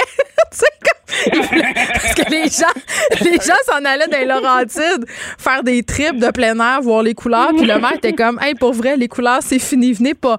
Donc, on l'entend quand même depuis le début de cette crise-là dire aux Montréalais puis aux gens des différentes couronnes euh, de rester chez eux. Là, ils demandent des barrages de la police. Tu sais, pour vrai, qu'est-ce que ça va prendre pour faire comprendre aux gens euh, que c'est dangereux d'y aller, euh, pour contaminer cette région-là? On a une économie là-bas encore qui vit, ne serait-ce que pour ça. Puis deuxièmement, tu veux pas t'en aller contaminer d'autres personnes là-bas puis qui deviennent eux aussi en zone rouge. Tu sais, on est-tu capable de sortir de notre moi-je à un moment donné? Euh, Je pense que tu peux te passer de ta côtelette de veau. Là. Ça, ça peut aller. ou ton pizza Getty, ou je sais pas, le, le brie fondant. Qu'est-ce qu'il y a dans ce coin-là, anyway? Il y a plein de bonnes choses. Il y a les mêmes choses que dans notre secteur, sauf que c'est un peu plus beau des fois. euh, puis justement, il y a des couleurs ou pas. Mais c'est ça, c'est attirant. Les, les individus, euh, les individus décidés, ils vont faire à leur tête. Puis jamais ils vont se dire ah moi je vais contaminer quelqu'un ah c'est moi Ben qui oui. là ah c'est moi qui va tuer la grand-mère de cette personne-là que je connais pas. Moi je trouve ça injuste que, que malgré le fait que certains euh, commerçants puissent en profiter, ça leur tente pas que ça ferme. Le reste du Québec est en fucking zone rouge. Il y a personne qui fait rien. On parle de faire un shutdown complet. Les cas augmentent à vue d'œil. Puis après ça, ben, nos amis euh, de la zone rouge, avec leur petit bonheur, prennent leur auto, euh, leur sport utilitaire de luxe, puis décident d'aller à Saint-Sauveur manger des côtelettes de veau. Ils Comme, ben, mettent leur masque. la maison, là. Dani, mettent leur masque. donc. Mettent leur masque. Pas dangereux, ils mettent leur masque. Ben oui, c'est pas grave, c'est pas dangereux. Fait que, OK, qu'est-ce qui se passe? Est-ce qu'on réouvre partout? Est-ce qu'on ferme partout? C'est quand tu laisses le choix aux gens, là, ils vont le prendre, le choix. mais il y a des commerçants de qui sont contents. des comportements. Dani, Ben oui, contents, le maire, le, le maire, il dit non, venez pas, mais il y a un commerçant euh, cité dans l'article du Devoir euh, qui nous parle de ce qui se passe à Saint-Sauveur la fin de semaine, qui dit ben moi, les gens de l'extérieur, ils portent leur masque, fait que je suis content qu'ils viennent encourager nos commerces. Ben, c'est drôle quand j'ai été visiter, moi, certains, euh, certains trucs là-bas, parce que je pensais peut-être faire un projet à un moment donné. Hey, le monde pas de masque, ça se serre la main, ça se dit bonjour, c'est souvent de se donner des becs. Tu dis comme Christy, y a-t-il un décalage culturel? Qu'est-ce qui s'est passé? Y a-t-il comme une bulle qui protège les gens? Tu sais, qu'est-ce qui s'est passé? L'information se rend pas chez vous à Saint-Sauveur ou dans les Laurentides? Sais, à un moment donné, là, moi, je suis tanné d'être en zone rouge, je suis tanné que les cas augmentent, j'ai peur. J'ai peur Ah, pour de vrai, là, t'es rendu que t'as peur? La vie d'avant. Ben, j'ai peur de pas retrouver la vie d'avant. Tu sais, bon comme- je Justin, comme- Justin le dit, on va avoir 249 000 vaccins là, tantôt. On est correct. Ah, Ouais, mais il, y a- il va y avoir toute qu'une belle épuration. Tu sais, c'est le fun, c'est comme le début d'un renouveau. Dans le fond, tu sais, la terre brûlée, là, tu recommences. Ah, tiens, on va refaire des nouveaux commerces. On va, euh, on va réparer les, euh, les blessures euh, d'un sombre temps. Tu sais, tu sais, je trouve pas qu'on envoie un exemple qui est pertinent. Puis après ça, ben, tu regardes euh, l'aéroport à cette heure. Ah là, ça marche. Donc, Là, c'est ouvert. Pas de problème. On y va. Restaurant oui, les ouvert. gens, les gens, faut qu'ils mangent. Faut qu'ils mangent les gens. Écoute, ils ont voyagé. Mais c'est vrai. Christy. Ben oui, c'est vrai, mais pourquoi on leur fait pas comme dans une bonne ligne avec de la nourriture euh, de, de trucs aériens? là? Moi, quand je débarque, moi, quand je reviens, là, Dani, Il y a un masque, il y a personne qui a de masque, il y a personne qui est là, il y a même pas de place, ils sont là, ils sont quasiment en train de se licher à la. Voyons donc. Dani. C'est quoi ça? moi, quand je reviens de Punta Cana, là, quand je reviens de Punta Cana, là, Je veux mon corps Saint-Hubert. Hein? Non, je veux mon corps cuisse Saint-Hubert avec ma salade traditionnelle, extra sauce. Parce qu'en plus, à l'aéroport, il y a une machine à sauce à volonté, Dani. Tu comprends-tu? ça me prend ça quand je reviens de Punta pour me reconnecter avec mes origines québécoises.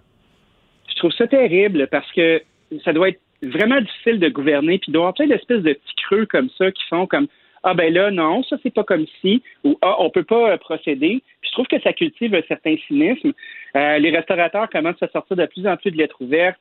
Euh, il y a des trucs dans le bon appétit qui sortent, dont un grand chef qui s'appelle Edward Lee, qui parle du fait que la main-d'œuvre qui travaille en restauration, c'est une main-d'œuvre qui s'est trouvée une niche parce qu'elle fonctionnait pas bien dans le reste de la société. Euh, fonctionnait pas bien dans l'ensemble à, rentrer dans un moule, à puncher leur carte, à faire du 9 à 5, à rester dans une petite case. Tu sais, c'est des gens qui euh, ont besoin de, bouger différemment, puis de faire les choses différemment. Puis on est en train, en, quelque sorte, de les retourner dans le monde, euh, le monde régulier, là, dans la vraie vie, comme nous, on se plaît à dire dans le milieu. Puis tu fais comme, bon, OK, qu'est-ce qu'on va faire? Il y a plein de gens qui vont devoir se recentrer. C'est pas chouette. C'est pas encourageant. Pourquoi, euh, pourquoi on n'arrête pas tout? Mais là, Danny, qu'est-ce qui se passe? Là, on est lundi. Il faut qu'on se rende jusqu'à Noël ensemble. Il faut être optimiste un peu. Là, là euh, on nous parle peut-être euh, de faire un espèce d'effort collectif. OK? J'essaie de nous encourager. Là. Tantôt, je vais en reparler euh, par ailleurs avec Julie Marco LCN, des experts qui sortent et qui disent mais peut-être que ça serait une bonne idée de profiter du temps de pause de Noël. Les enfants vont être à la ben maison, on va relaxer. Fermons donc deux semaines attendons de voir qu'est-ce qui se passe. Moi, moi, j'attendrais ça jusqu'à quatre semaines. je coupe ma, je coupe ma chronique de tantôt. Euh, parce que, euh, non, mais ça nous laisserait, non, mais ça viendrait vraiment faire une jambette à la flambée des cas qu'on connaît en ce moment. Puis, ne serait-ce qu'au niveau de la restauration, ces mois-ci de l'année, on s'entend. Là, je comprends que Noël, c'est vraiment une période face, mais rendu là, un peu plus, un peu moins. Mais les semaines d'après, c'est vraiment relax. les commerces sont prêts à faire face à la baisse de clientèle pendant cette période-là. Donc, ça serait quasiment un mal pour un bien moi, je pense que dans l'ensemble de la société, on doit prendre un pas de recul. La restauration, c'est un, c'est un exemple concret de quand on nous enlève notre travail. Mais si tu arrêtes tout, puis tout le monde passe sa job, on est tous sur le même pied d'égalité, tu comprends? Moi, je pense que de, prendre un pas de recul, les gens comprennent pas que les cas qui augmentent, ça peut être des membres de leur famille, ça peut être eux.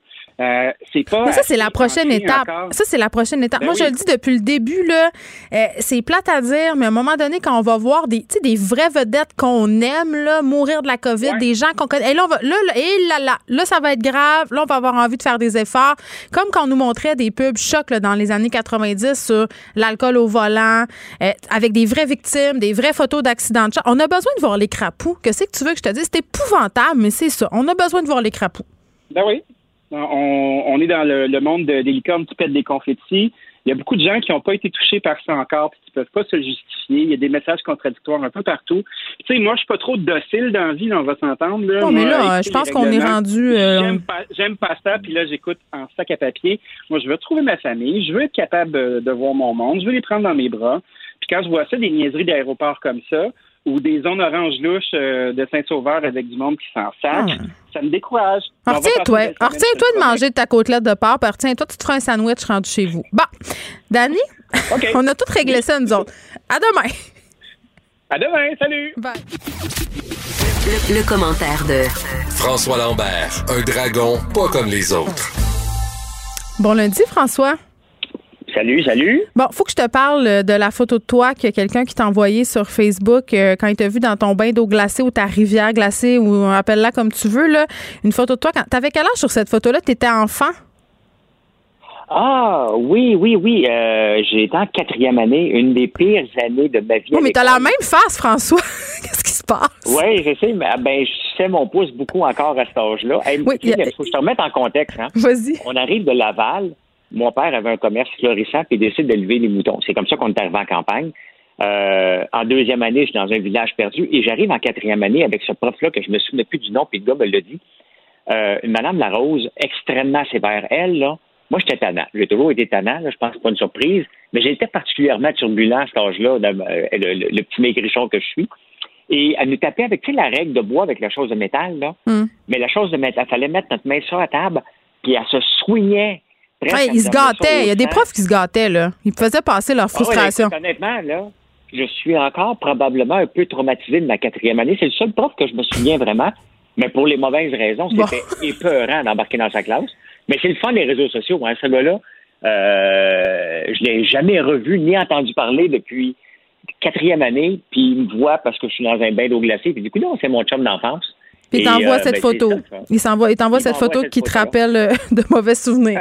bon, un mauvais souvenir qu'on va pouvoir laisser derrière nous, c'est le catalogue Ikea. Puis je sais qu'il y a beaucoup de monde. Ok, c'est presque comme la Bible, le catalogue Ikea. Là.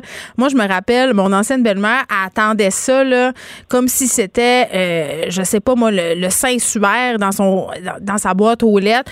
Elle checkait ça, c'était comme sa porn à elle. Puis je pense que c'est le cas de bien des gens. Moi, j'ai toujours trouvé ça vraiment emmerdant de passer mon dimanche après-midi à me créer des besoins dans un catalogue de meubles. Mais toujours est-il, tu sais, je pense qu'on peut dire que le catalogue IKEA, c'était une institution et là, euh, l'entreprise, sans grande surprise, décide de tirer la plug là-dessus parce que, évidemment, ça coûte super cher à produire et en plus, ben, avec les applications et tout ça, on n'en a plus vraiment besoin. Euh, je ne sais pas, Geneviève, si on n'a plus besoin. Il y a rien de plus compliqué que magasiner un. Il reste que c'est le fun on aime ça encore lire un livre. Moi, je suis pas capable de lire un livre sur une tablette. Là. Ça, me prend le livre papier encore. Là. Non, mais c'est pas la même affaire, un livre et un catalogue. Attends un peu, hein. Faut pas regarder. C'est peut-être, c'est peut-être le bon timing. Mais regarde, Sears, là, ont scrapé leur catalogue eux autres un petit peu trop vite. Et ça les a mis, ça les a fait disparaître, hein. C'était une institution, le catalogue Sears. Et, euh, s'ils l'ont élevé trop vite? Il y en a plusieurs petits gars qui regardaient la section lingerie, moi, de ce catalogue-là. Dans le temps que Pornhub n'existait ah, pas, là, je parle. Ah non, non, mais moi, en ce moment, le, le, le, petit garçon que tu as vu sa photo, là, il est, il est scotché sur la page, les pages du début. Oups, OK. OK. Avec les Wonder Bra. Je m'en rappelle tellement, là. J'en voulais une, je capotais, j'étais comme moi, ça va me prendre ça.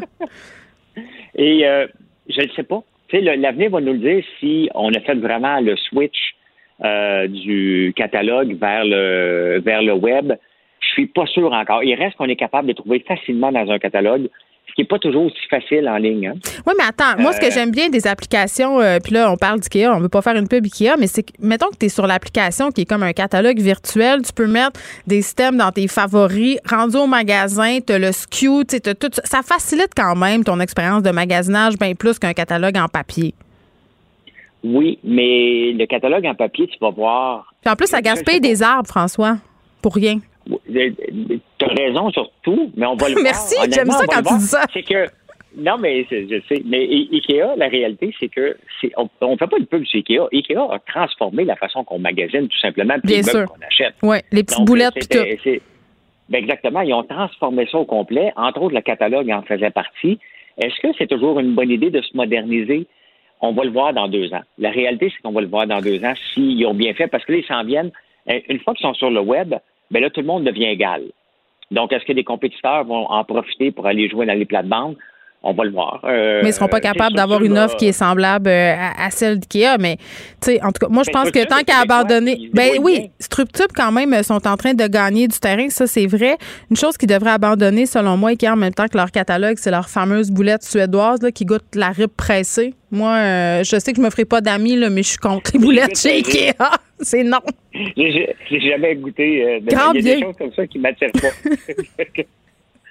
J'ai boulette avec la on va voir, c'est des, des, des grands changements pour une entreprise de laisser tomber des choses comme ça. Puis des fois, il faut laisser tomber pour se lancer, pour aller plus loin, puis couper les coûts, bien entendu. Mm. Euh, mais c'est là qu'ils vont voir si le c'est là qu'ils vont voir si le catalogue était une dépense ou un investissement. Oui, en, marketing, en marketing, ce qui est important, là, c'est pas de calculer combien d'argent qu'on dépense en marketing, c'est combien d'argent que le marketing rapporte. Et dépenser, faire un catalogue, si ça rapporte 200 pièces par mm. copier, ils savent le chiffre, peut-être 1000 pièces, mais ils savent. Donc, eux autres, ils disent, parfait, cet argent-là, on va pouvoir le mettre sur des pubs euh, en ligne pour attirer des gens. C'est le pari qu'ils font.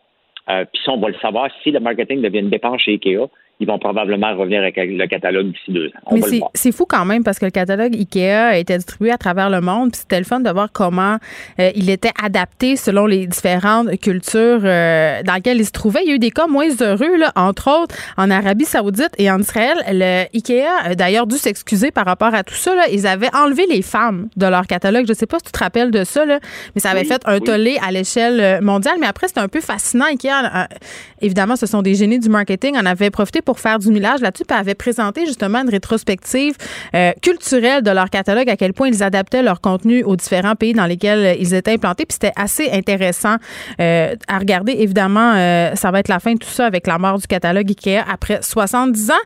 Maintenant, François, on parle de tes deux mots préférés, intelligence artificielle, Québec qui investit 25 millions, Fitzgibbon qui a fait quand même des sorties colorées.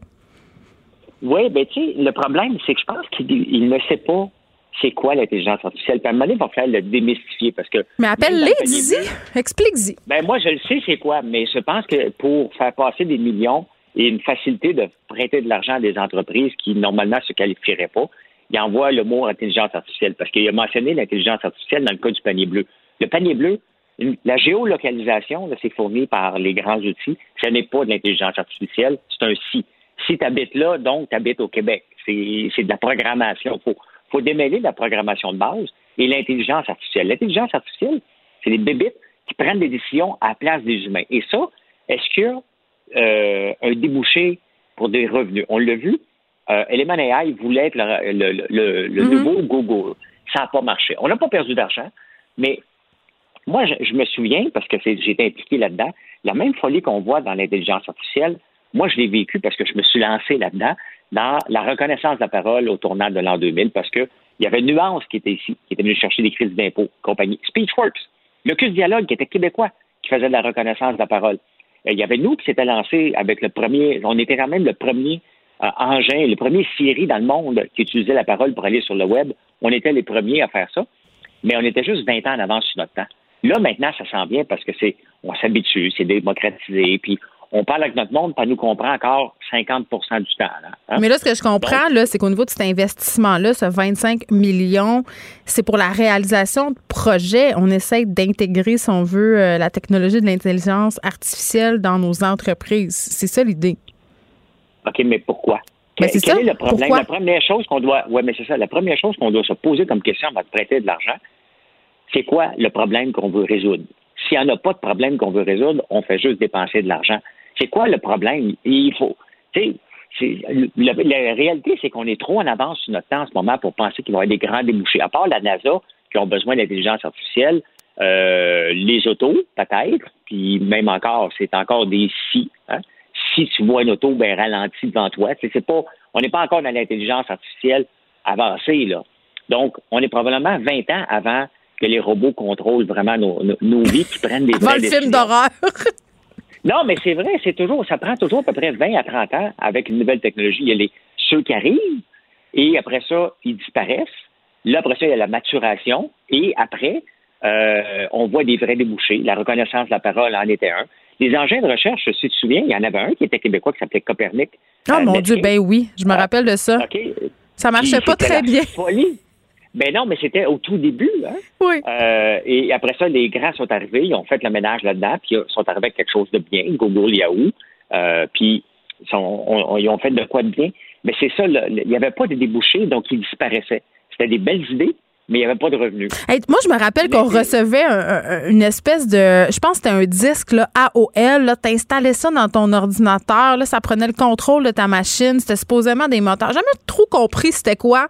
La seule affaire que j'ai compris, c'est que c'était excessivement difficile après de sortir ça de ta machine.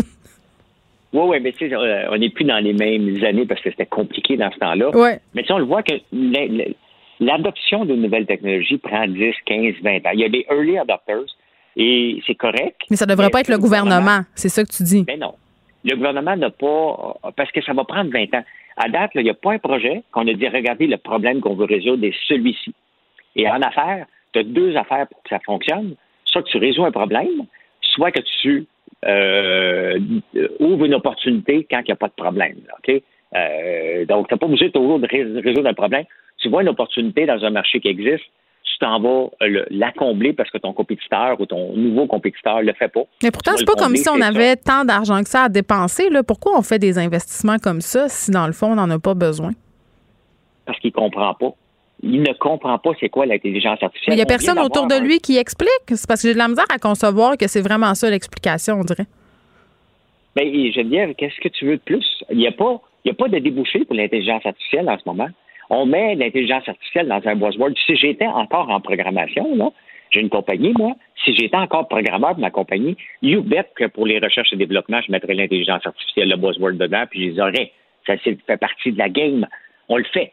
Hein? Euh, je, le faisais quand, quand tu écris des, des, des, des, crédits de recherche et développement, tu fais vraiment de la recherche. On a fait de la recherche. Quand j'ai fait l'analyse de la reconnaissance de la parole dans le centre d'appel, hmm. c'était de la recherche pure qu'on faisait. C'était compliqué, mais c'était pas de l'intelligence artificielle. C'était des ici et on les ici. et fait non live. Donc, euh, la réalité, c'est que je pense qu'il n'y a personne au gouvernement qui comprend. On s'excite le poil des jambes. Merci. Pendant que votre attention est centrée sur vos urgences du matin, vos réunions d'affaires du midi, votre retour à la maison ou votre emploi du soir, celle de Desjardins Entreprises est centrée sur plus de 400 000 entreprises à toute heure du jour. Grâce à notre connaissance des secteurs d'activité et à notre accompagnement spécialisé, nous aidons les entrepreneurs à relever chaque défi pour qu'ils puissent rester centrés sur ce qui compte, le développement de leur entreprise. Les autres. Geneviève Peterson. La déesse de l'information. Vous écoutez Geneviève Peterson. Cube Radio. Cube Radio. Cube Radio. En direct à LCN. 14h30, c'est le moment d'aller retrouver notre collègue euh, dans nos studios de Cube Radio. Salut Geneviève. Bonjour Julie. Alors, il y a cette lettre ouverte qu'on a pu lire ce matin. Il y a 80 spécialistes, soit en économie, dans le domaine de la santé, qui suggèrent au gouvernement Legault de profiter du deux semaines du congé des fêtes pour remettre le Québec sur pause. Crois-tu que c'est une bonne idée? Bien, euh, honnêtement, je pense que c'est une excellente idée. Pour vrai, là, parce qu'en fin de semaine, on a battu des records. Puis là, je suis pas en train de te parler de records mhm. d'écoutage de TV sur le divan ou de faisage de biscuits. Là. Ces records-là, on les a mhm. tous et toutes déjà battus. Je pense qu'on s'entend là-dessus. Samedi, on avait 2000 cas. Puis c'est clair qu'on nous a spécifié par la suite qu'il y avait des cas là-dedans qui avaient été comptabilisés après coup. Donc, c'était pas un vrai 2000 cas, entre guillemets. Mais moi, je sais pas mhm. pour toi, là, ça a quand même frappé mon imaginaire. Je me suis dit, oh, 2000 cas, vraiment, c'est quand même beaucoup. On est resté à 1000 C'est surtout qu'on fait beaucoup d'efforts, Geneviève. Je veux dire, à peu près tout le Québec est en rouge. Normalement, il n'y a pas de rassemblement. On porte notre masque, on se lave les mains, on garde nos distances. Euh, comment ça se fait que ça, fait juste monter? Bien, on fait beaucoup d'efforts, mais force est d'admettre qu'on pourrait en faire plus. C'est ça la conclusion. En fin de semaine, j'ai fait euh, ce qu'on appelle en bon québécois des commissions. Hein? Je suis allée euh, dans des petites boutiques pour adopter un chaudron et une friteuse parce que je voulais pas commander sur Amazon. Je voulais encourager le commerce local. Je pense que c'est important. Je me suis rendue dans une petite épicerie. Euh, là, les nouvelles mesures qui ont été mises en place pour le commerce depuis vendredi, j'ai vraiment pu les expérimenter. On avait le nombre de clients à porte. Tout ça, c'était bien organisé, mais en dedans, c'était le bordel le plus total. Il y avait des gens, il y avait sûrement trop de gens. Les gens à l'épicerie avaient un peu perdu le contrôle. Je parle des travailleurs, puis je veux pas mettre ça sur leur faute du tout. Euh, les gens faisaient leur commission de Noël. Euh, au magasin euh, de fournitures culinaires, c'était pas la même chose, c'était très bien contrôlé. tu sais, on voit en ce moment euh, des images d'un centre d'achat. Il y a une journaliste qui est allée filmer des ados. Tu sais, quand je te disais la semaine passée, les ados euh, ont pas grand endroit pour se voir. Ils ont le centre d'achat. Mm-hmm. Mais je pense qu'on en a eu la preuve. Tu sais, à un moment donné, il va falloir se rendre à l'évidence. Il faut donner une petite poussée de plus. Il faut faire un effort supplémentaire pour pas se retrouver après le temps des fêtes dans un... Mais mais j'allais dire, Geneviève, on fait quoi après les, deux semaines de pause? Bien, moi, je pense qu'il faudra aller jusqu'à quatre semaines. Puis je sais que ça va avoir l'air très, très intense, mais en même temps, aussi bien donner une bonne jambette à la pandémie, là, avec deux semaines, ça sera un petit coup mhm. d'intibia. Moi, je pense qu'on aurait besoin de très bonnes jambettes. Puis de toute façon, plusieurs experts le disent, euh, c'est sûr que la période de Noël, c'est une période faste. On peut faire nos magasinages en ligne, ça, il n'y en a pas de problème. Puis après, ce sont des semaines qui sont quand même pas très occupées pour les commerçants. Les commerçants sont prêts à faire face, si on veut, à cette baisse de revenus-là euh, des deux premières semaines de janvier. Ça aurait peut-être moins d'impact à être obligé de refermer plus tard, puis peut-être plus longtemps parce qu'on aurait d'autres cas, parce qu'il faut pas, c'est refermer les écoles. Pour vrai, là, c'est ça qu'il faut éviter à tout prix. Si on s'en va là, euh, plusieurs acteurs du milieu de l'éducation sont très inquiets par rapport au retard qu'ont déjà pris plusieurs enfants. D'ailleurs, on a déjà commencé à discuter de comment on pourrait mm. organiser la rentrée 2021 parce que faut regarder la réalité en face. Nos enfants, ils sont en retard, puis c'est difficile à rattraper. Tous dans ton coude.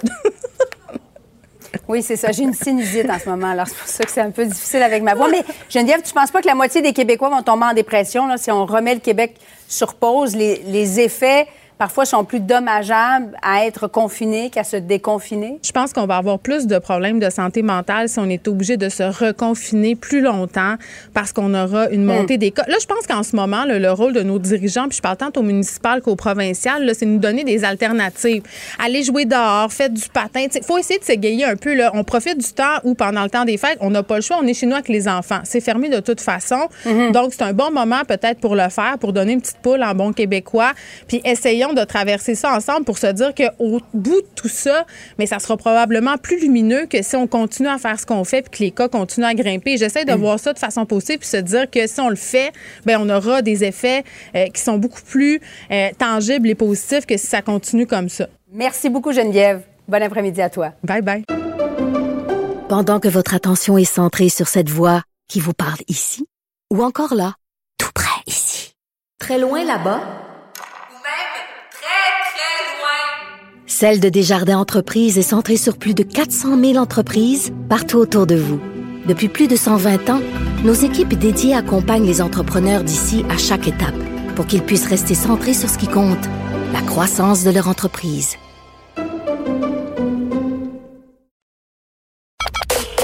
Joignez-vous à la discussion. Appelez ou textez le 187 Cube Radio 1877 827 2346. Hello. Il est grand temps d'avoir une conversation nationale sur le vieillissement de la population, selon le gériatre et ex-ministre de la Santé, Régent Hébert. Docteur Hébert est avec nous. Bonjour, docteur Hébert. Bonjour, Geneviève. Bon, une quarantaine d'experts, dont vous, ont signé une lettre ce matin dans laquelle vous évoquez que nous n'avons pas collectivement fait les gestes que nous aurions dû faire face au vieillissement de la population. Euh, maintenant que c'est dit, puis je pense que ça fait longtemps qu'on le répète, euh, qu'est-ce qu'il faut faire collectivement? Ben, il faut euh, se mettre à un chantier, je pense, collectivement, un chantier qui pourrait avoir plusieurs volets. D'abord, euh, le volet des inégalités sociales, parce que le rapport euh, qui, a, été publié par la semaine dernière par l'Observatoire des inégalités montre bien que dans le groupe des personnes âgées, il y a des inégalités de revenus, il y a des inégalités de conditions de vie. Alors, il faut un, un chantier là-dessus, un chantier sur l'intégration des personnes âgées dans notre société, mmh. sur le, le combat contre l'agisme euh, que j'ai dénoncé là euh, il, y a, il y a quelques semaines et qui a été révélé par la pandémie et surtout un chantier sur les soins et services aux personnes âgées parce que la pandémie nous a montré que dans les institutions euh, les soins ne sont pas de qualité, ne sont pas sécuritaires et que au niveau des soins à domicile ben, c'est le désert et qu'il faut absolument effectuer un virage majeur pour donner aux personnes âgées qui sont en perte d'autonomie des soins et services chez elles sans les obliger à recourir euh, au CHSLD. Oui, c'est plate parce que en ce moment, docteur Hébert, j'ai l'impression qu'on est dans une espèce de triste momentum là, à cause de la pandémie. Justement, euh, ça a accéléré peut-être la façon euh, dont on a voulu justement discuter du sort de nos aînés. Puis je trouvais ça intéressant que vous parliez d'âgisme parce qu'à travers tout ça, tu sais, à travers le fait qu'on qu'on ait vu, si on veut, les manquements de notre système par rapport euh, aux personnes dans les CHSLD, dans les RPA et même aux personnes âgées qui habitent à leur domicile, là, même, à travers il y a certaines personnes âgées qui ont senti euh, qu'elles étaient carrément mises à part et, voire même infantilisées.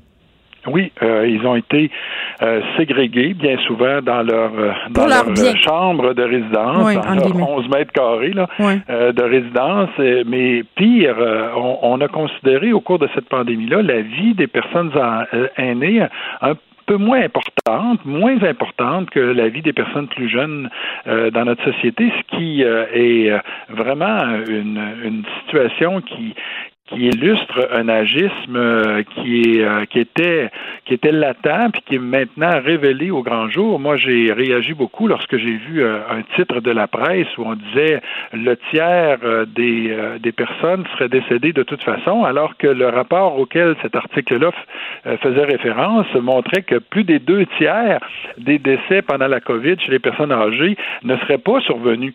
Et, et donc, vous voyez que la façon dont on traite la nouvelle est un reflet euh, de notre société et on voyait sur des réseaux sociaux bien des personnes dire ah ben oui ben c'est des vieux hein, ils seraient morts de toute façon. leur vie finie.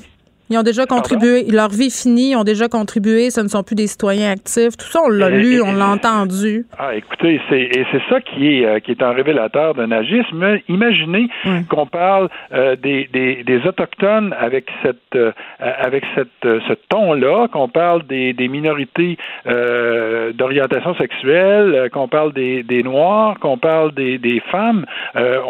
les, les gens sortiraient dans la rue, mais parce qu'on parle des vieux, il y a pas de mouvement euh, Old Life Matters, euh, il n'y a pas de, euh, il n'y a pas de, de de gens qui, euh, qui s'insurgent contre ça. Et ça, c'est un, agisme latent. Il faut le dénoncer. Il faut que mm. notre société soit capable de prendre des mesures pour réaffirmer qu'une vie humaine, c'est une vie humaine. Puis si c'est une personne plus âgée, c'est une vie humaine qui a autant d'importance que les autres. Si c'est une personne handicapée, c'est une vie humaine qui a autant d'importance que les autres. Et on ne peut pas faire en sorte que euh, on puisse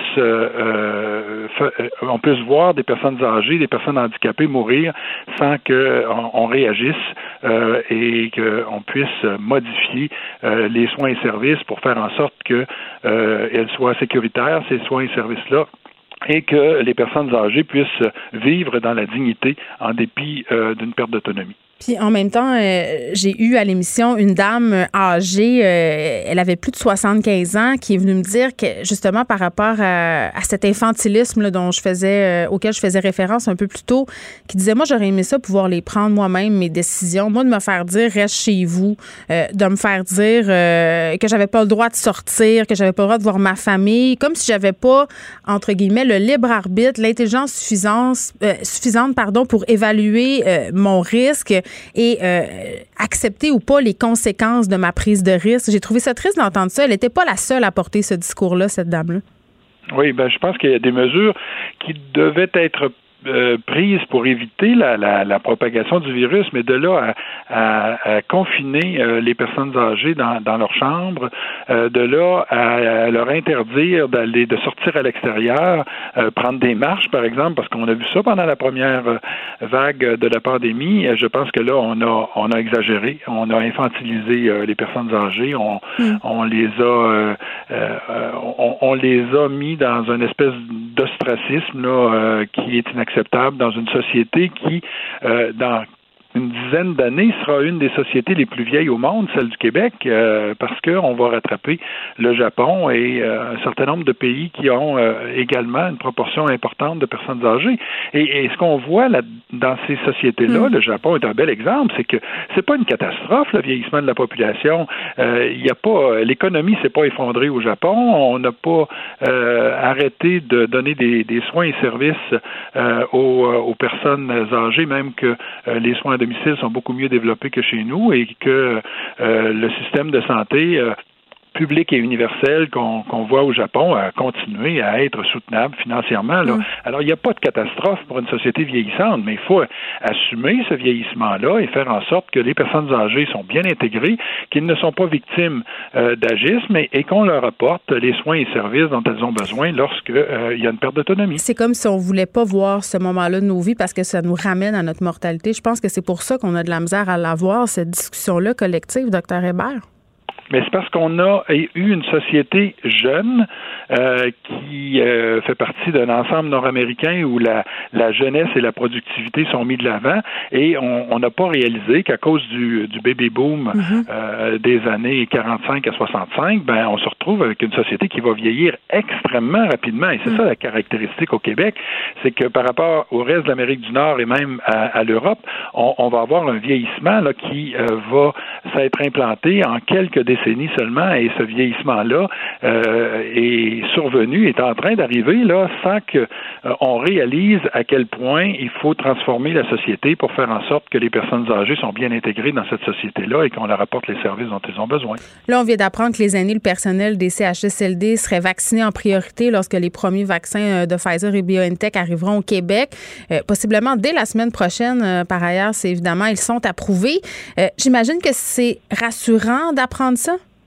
Ah, c'est une bonne décision. Je suis soulagé. Euh, je pense que les euh, personnes vulnérables qui habitent dans des milieux de vie collectifs, que ce soit les résidences pour personnes âgées ou les CHSLD, doivent être vaccinées en premier, parce que ce qu'on connaît de ces vaccins, c'est qu'elles euh, préviennent des maladies sévères, des maladies importantes. Est-ce qu'elles préviennent la transmission du virus? Ça, c'est pas encore euh, très clair. Donc, euh, il faut que les personnes vulnérables soient vaccinées en premier et en deuxième, les travailleurs de la santé, bien que les travailleurs de la santé font pas des maladies euh, sévères, des maladies graves, mais peuvent transmettre le virus. Alors, si le vaccin peut empêcher la transmission, ben, ça sera un bonus, mais sinon, on les protégera, ces travailleurs de la santé, d'une infection qui pourrait avoir des conséquences graves. Et là, concernant Noël, docteur Hébert, que pensez-vous de l'appel de nombreux professionnels de la santé qui, ce matin, dans une autre lettre ouverte, euh, proposait de refermer le Québec pendant deux semaines et même idéalement pendant quatre semaines.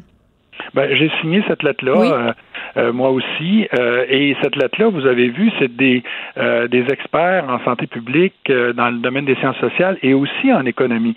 ce que nous disons, c'est que dans la perspective du pire, on est mieux d'avoir un moindre mal. C'est-à-dire que si on ne ferme pas l'économie pendant le temps des fêtes, on peut se ramasser avec des lendemains difficiles au retour des fêtes, comme ça a été le cas au retour de la semaine de relâche au mois de mars dernier. Alors, ce qu'on dit, nous, c'est qu'il serait moins dommageable pour l'économie de faire ce confinement strict pendant la période des fêtes. Il y a déjà les enfants qui euh, ne sont plus ne sont pas à l'école, ne sont pas en garderie. Beaucoup d'institutions et d'établissements sont mm. fermés pendant la période des fêtes. Et donc, les conséquences économiques seraient beaucoup moins grandes que si on est obligé de faire un confinement strict, comme on a vu euh, dans, aux États-Unis ou encore dans les pays européens au retour des fêtes. Moi, je trouve que ça fait bien du sens, euh, docteur Régent Hébert. Merci, qui est géré et qui est ex-ministre de la Santé. Merci de nous avoir parlé. Le, commentaire de Varda Etienne, une vision pas comme les autres. Bonjour Varda. Bon après-midi, Geneviève. Écoute, euh, je pense qu'on partage euh, un malaise aujourd'hui. Euh, mm-hmm. un malaise de voir des connaissances à toi, puis moi, de voir circuler un peu sur les médias sociaux des messages par rapport au spectacle virtuel de fin d'année qu'a annoncé récemment Éric Lapointe. Éric Lapointe qui a plaidé coupable à des accusations de voix de fait quand même ça fait pas longtemps. Et là, euh, lui va de l'avant, continue sa carrière. Ça, euh, on peut en discuter. Il a le droit de continuer sa carrière, là. Mais d'annoncer un spectacle comme ça, qu'il avait l'habitude de faire, c'est vrai, avant, ce spectacle du Nouvel An-là, et de dire, ben, j'ai un nouvel album qui s'en vient euh, l'année prochaine, pour toi, ça passe pas? Ben, c'est pas que ça passe ou ça passe pas. Entre toi et moi, Geneviève, je veux dire, moi, j'en ai pas grand-chose à battre d'Éric Lapointe avant ou après son scandale. Ceci étant, ce qui m'a sidéré ce week-end, c'est que j'ai constaté sur, euh, sur Facebook nombreuses fans de la gente féminine qui se réjouissaient d'avoir, euh, de s'être procuré justement des billets pour assister au spectacle de leur, de leur idole. Mm. Mais non seulement ça, qui le défendait, mais ardemment. Là, c'était du genre, euh, écoute, oui, euh, bon, c'est du passé, il faudrait qu'elle en revienne. Euh, il l'a, écoute, j'ai lu des trucs genre, il l'a quand même pas battu, il l'a juste rentré dans le mur, et je me disais. Dans des armoires, pour être plus précise. Oui, merci je me disais, mais voyons, ça n'a pas d'allure. Ça n'a pas d'allure, premièrement, ça n'avait pas d'allure avant, hmm. encore moins en 2020, avec toute la solidarité féminine, avec le mouvement MeToo, avec la défense des femmes. Je me dis, ça se peut pas. Mais tout le, long, tout le long, Varda, de, cette histoire-là avec Éric Lapointe, là, euh, puis on pourrait faire euh, certains rapprochements avec le cas euh, d'Éric Salval, bien que ce ne soit pas du tout les mêmes accusations dont il fasse l'objet, là, mais on a eu quand même un noyau de fans purs et durs euh, qui les ont soutenus, qui ont continué de les croire, euh, mm-hmm. qui se sont portés à leur défense sur les médias sociaux. Et, et, leur retour. Oui, et moi aussi, j'ai trouvé ça très, très, très troublant. non seulement troublant, mais moi, au point où, bon, j'ai un petit côté un peu extrémiste, Geneviève, n'est-ce pas? Donc, elles étaient plusieurs qui ont émis ce genre de commentaires. Je les ai toutes flushées de mon Facebook parce que je me disais non, non, mais c'est. Le grand ménage, toi, chose. Oui, parce que moi, je ne, je ne comprends pas ça, je ne cautionne pas ça. J'ai pas envie non plus d'avoir des débats avec des gens qui ont cette mentalité-là. Et tu as posé la question, est-ce que ces gens-là ont le droit d'avoir une carrière après? Personnellement, je me dis, bon, c'est quand même récent, là, euh, qu'il a reconnu sa culpabilité. Ça fait quoi? Ça fait moins d'un mois? Moi, Éric Lapointe. Un petit purgatoire. Tu sais, un petit temps. Hein? Genre, tu sais, une petite gêne. Tu sais, une petite gêne. Mais parce qu'on s'entend que Éric Lapointe, sans, sans être au courant de ses finances personnelles, je me dis, tu sais, un concert de plus, un concert de moins, Hydro va être payé pareil, puis sa commande pour Noël va être faite pareil. Mais tu comprends? Tu penses pas que. Ben, tu penses pas que le fait de revenir, euh, ce soit justement un statement par rapport à ce qui s'est passé pour dire ça m'a pas affaibli, je suis encore là, et je suis là et je vais continuer d'exister? Ben, c'est ça. non seulement, et, et, je trouve, je trouve que c'est un très, très, très grand manque de respect. Pour la victime. pour la victime. Je trouve ça dégueulasse parce que quelle, quand la, la, dame en question, bon, je te parle d'un des multiples cas que j'ai lus sur, sur Facebook, hmm. tu sais, quand la madame, elle, dit, oui, mais il l'a quand même pas battu, il a juste rentré dans le mur, puis je me dis, mais t'es qui toi? T'es qui toi pour juger euh, de la façon dont cette victime-là se sent en ce moment? Oui, puis des impacts psychologiques euh, qu'a pu avoir cette agression-là et physique. Je veux hmm. dire, est-ce que tu étais là? Est-ce que tu as vu ses bleus? Est-ce que tu sais si elle consulte pas un, un psychologue, un psychiatre, que peut-être qu'elle dort pas la nuit? Et venant d'une autre femme, je trouve ça, comme tu dis, je trouve ça très choquant. D'autant plus, Geneviève, important de le mentionner, c'est qu'il y a des hommes qui ont commenté le statut de cette dame-là en lui disant, ben voyons, ça n'a pas d'allure, je ne veux pas la nommer. De toute façon, je l'ai flushé, je m'en fous. Mais il y, a des, des hommes qui se sont portés à la défense de la victime en disant, ben, ben non, ça n'a pas de bon sens. Puis, Eric, honte à toi, puis garde-toi une petite gêne.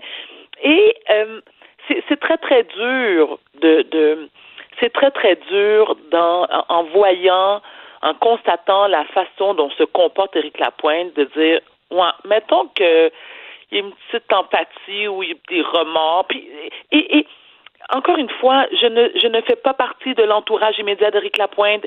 Ce que je sais, c'est comme tous les gens, j'ai lu, j'ai entendu mm.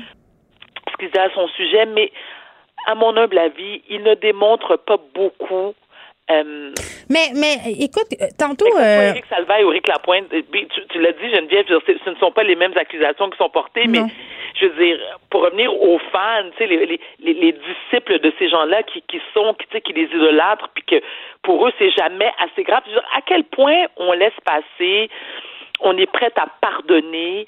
Ben c'est ça. Moi, ma question, c'était ça. Parce que tantôt, euh, je savais qu'on allait parler de ça. Puis moi, je réfléchis à ça quand même depuis quelques temps. Je trouve qu'il y a deux affaires là-dedans. Puis là, je vais mettre huit paires de gants là, pour le dire, euh, parce que c'est un sujet qui est excessivement euh, délicat. Il y a deux choses.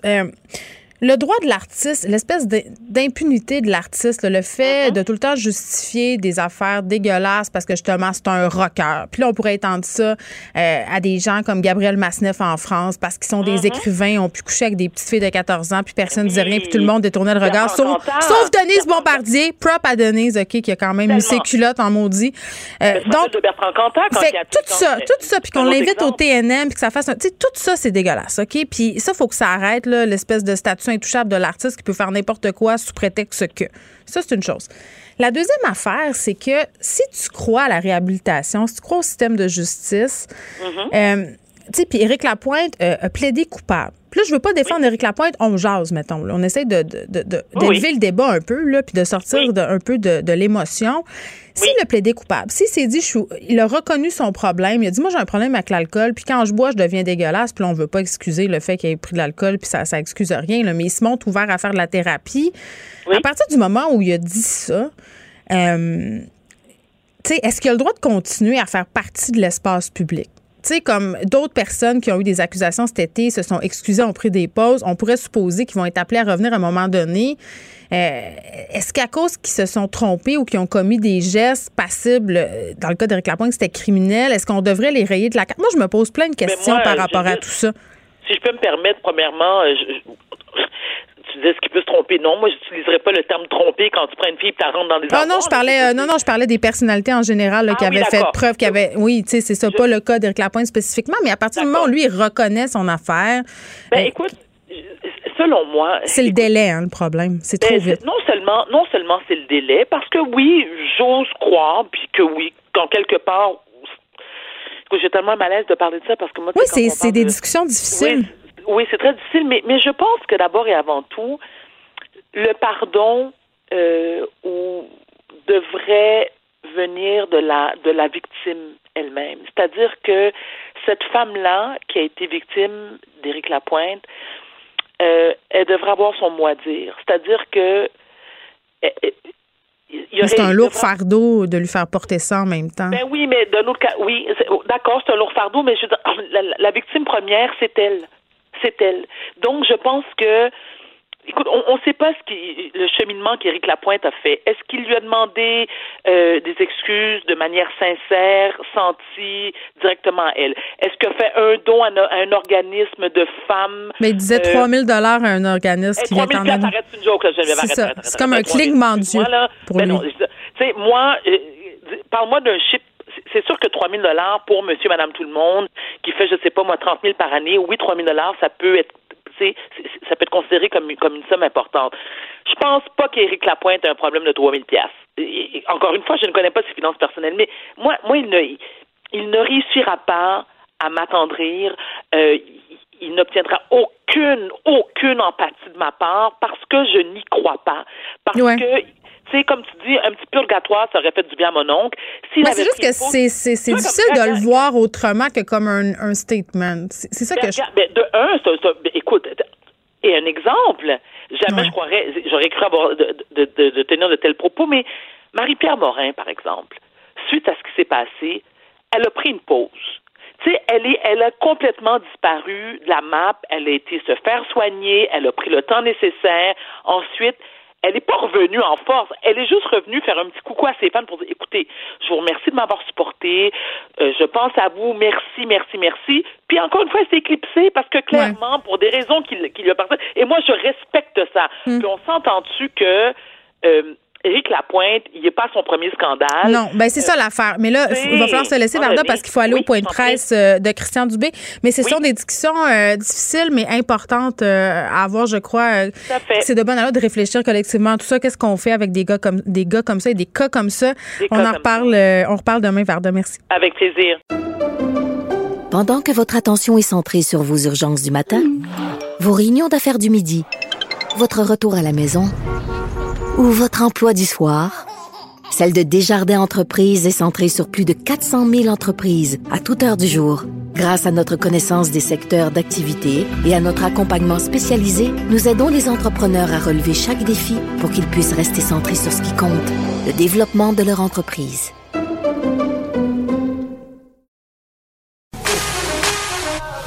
Pour elle, une question sans réponse n'est pas une réponse. Geneviève Peterson. Cube Radio. Bon, très, très bientôt, on va diffuser le point de presse de Christian Dubé, le ministre de la Santé et des Services sociaux. Il sera accompagné euh, du conseiller médical stratégique de la Direction générale de la santé publique, Dr. Richard Massé. Évidemment, euh, on va parler de la situation épidémiologique au Québec, la vaccination, comment ça va se passer. Point de presse qui se tient tout près des bureaux de Cube, par ailleurs, euh, à la Bibliothèque nationale du Québec. On a appris un peu plus tôt aujourd'hui que les aînés et le personnel des CHSLD ben, ce seront eux qui seront vaccinés en priorité lorsque les premiers vaccins de Pfizer et BioNTech vont arriver au Québec, possiblement dès la semaine prochaine si le vaccin, évidemment, est approuvé. Euh, Ottawa a annoncé plus tôt ce matin qu'on aurait euh, environ 249 000 doses d'ici la fin du mois de décembre c'est pas beaucoup, vous allez me dire, euh, mais c'est mieux que rien. Euh, ce premier lot-là, euh, pas le 249 000 doses, évidemment, là, ça va arriver en plusieurs lots. Il y a un premier lot qui serait ici dès la semaine prochaine et on devrait recevoir au Québec des doses au prorata de notre population. Et ce vaccin-là, quand même, il faut savoir, il nécessite deux doses. Donc, on estime que 28 000 Québécois pourraient être vaccinés d'ici la fin du mois. Et je veux redire aussi au passage que les conditions dans lesquelles on doit garder ce vaccin-là, ils sont quand même assez particulières. On parle d'un vaccin euh, qui doit être conservé à des températures, euh, je pense c'est quelque chose comme entre moins 60 et moins 80. Puis d'ailleurs, on avait parlé de plusieurs transporteurs qui se dotaient de glace sèche pour pouvoir garder euh, le vaccin à la température suggérée. C'était le cas de UPS qui s'est mis à produire en masse de la glace sèche dans ses entrepôts aux États-Unis et un peu partout dans le monde pour pouvoir acheminer, conserver et garder euh, ce vaccin-là. Et à propos euh, bon, des personnes aînées qui seront ciblées. On parle de 40 000 aînés qui seraient ciblés dans un premier temps par cette campagne euh, de vaccination, une campagne quand même euh, qui est historique, il faut euh, bien le dire. Puis on le sait, il faut le rappeler, les aînés sont plus à risque de décéder de complications liées à la COVID-19 et le vaccin, même si tout porte à croire qu'il ne va pas empêcher les gens d'attraper la COVID-19, ce que ça ferait, c'est que ça nous empêcherait de développer des complications. On s'en va au point de presse qui est annoncé par Québec, là, c'est l'ordre de la vaccination selon les diverses couches, diverses clientèles euh, de la population euh, au Québec. Allons-y en direct. Monsieur Dubé. Merci beaucoup, euh, Marjorie. Pardon. Et bonjour, Monsieur Brassé. Bon, alors content d'être avec vous aujourd'hui. Alors, je veux vous parler, entre autres, aujourd'hui de, de, vaccination. Et la première chose que je veux souligner, euh, c'est que le Québec est prêt à commencer à vacciner dès que nous recevrons les premières doses. Donc, c'est la très bonne nouvelle d'aujourd'hui. Euh, si je vous parle de vaccination aujourd'hui, c'est signe que c'est concret et que l'arrivée du vaccin, elle est imminente. Euh, j'aimerais d'ailleurs, j'aimerais d'ailleurs commencer en revenant sur l'annonce du gouvernement fédéral qui a été faite un petit peu plus tôt aujourd'hui.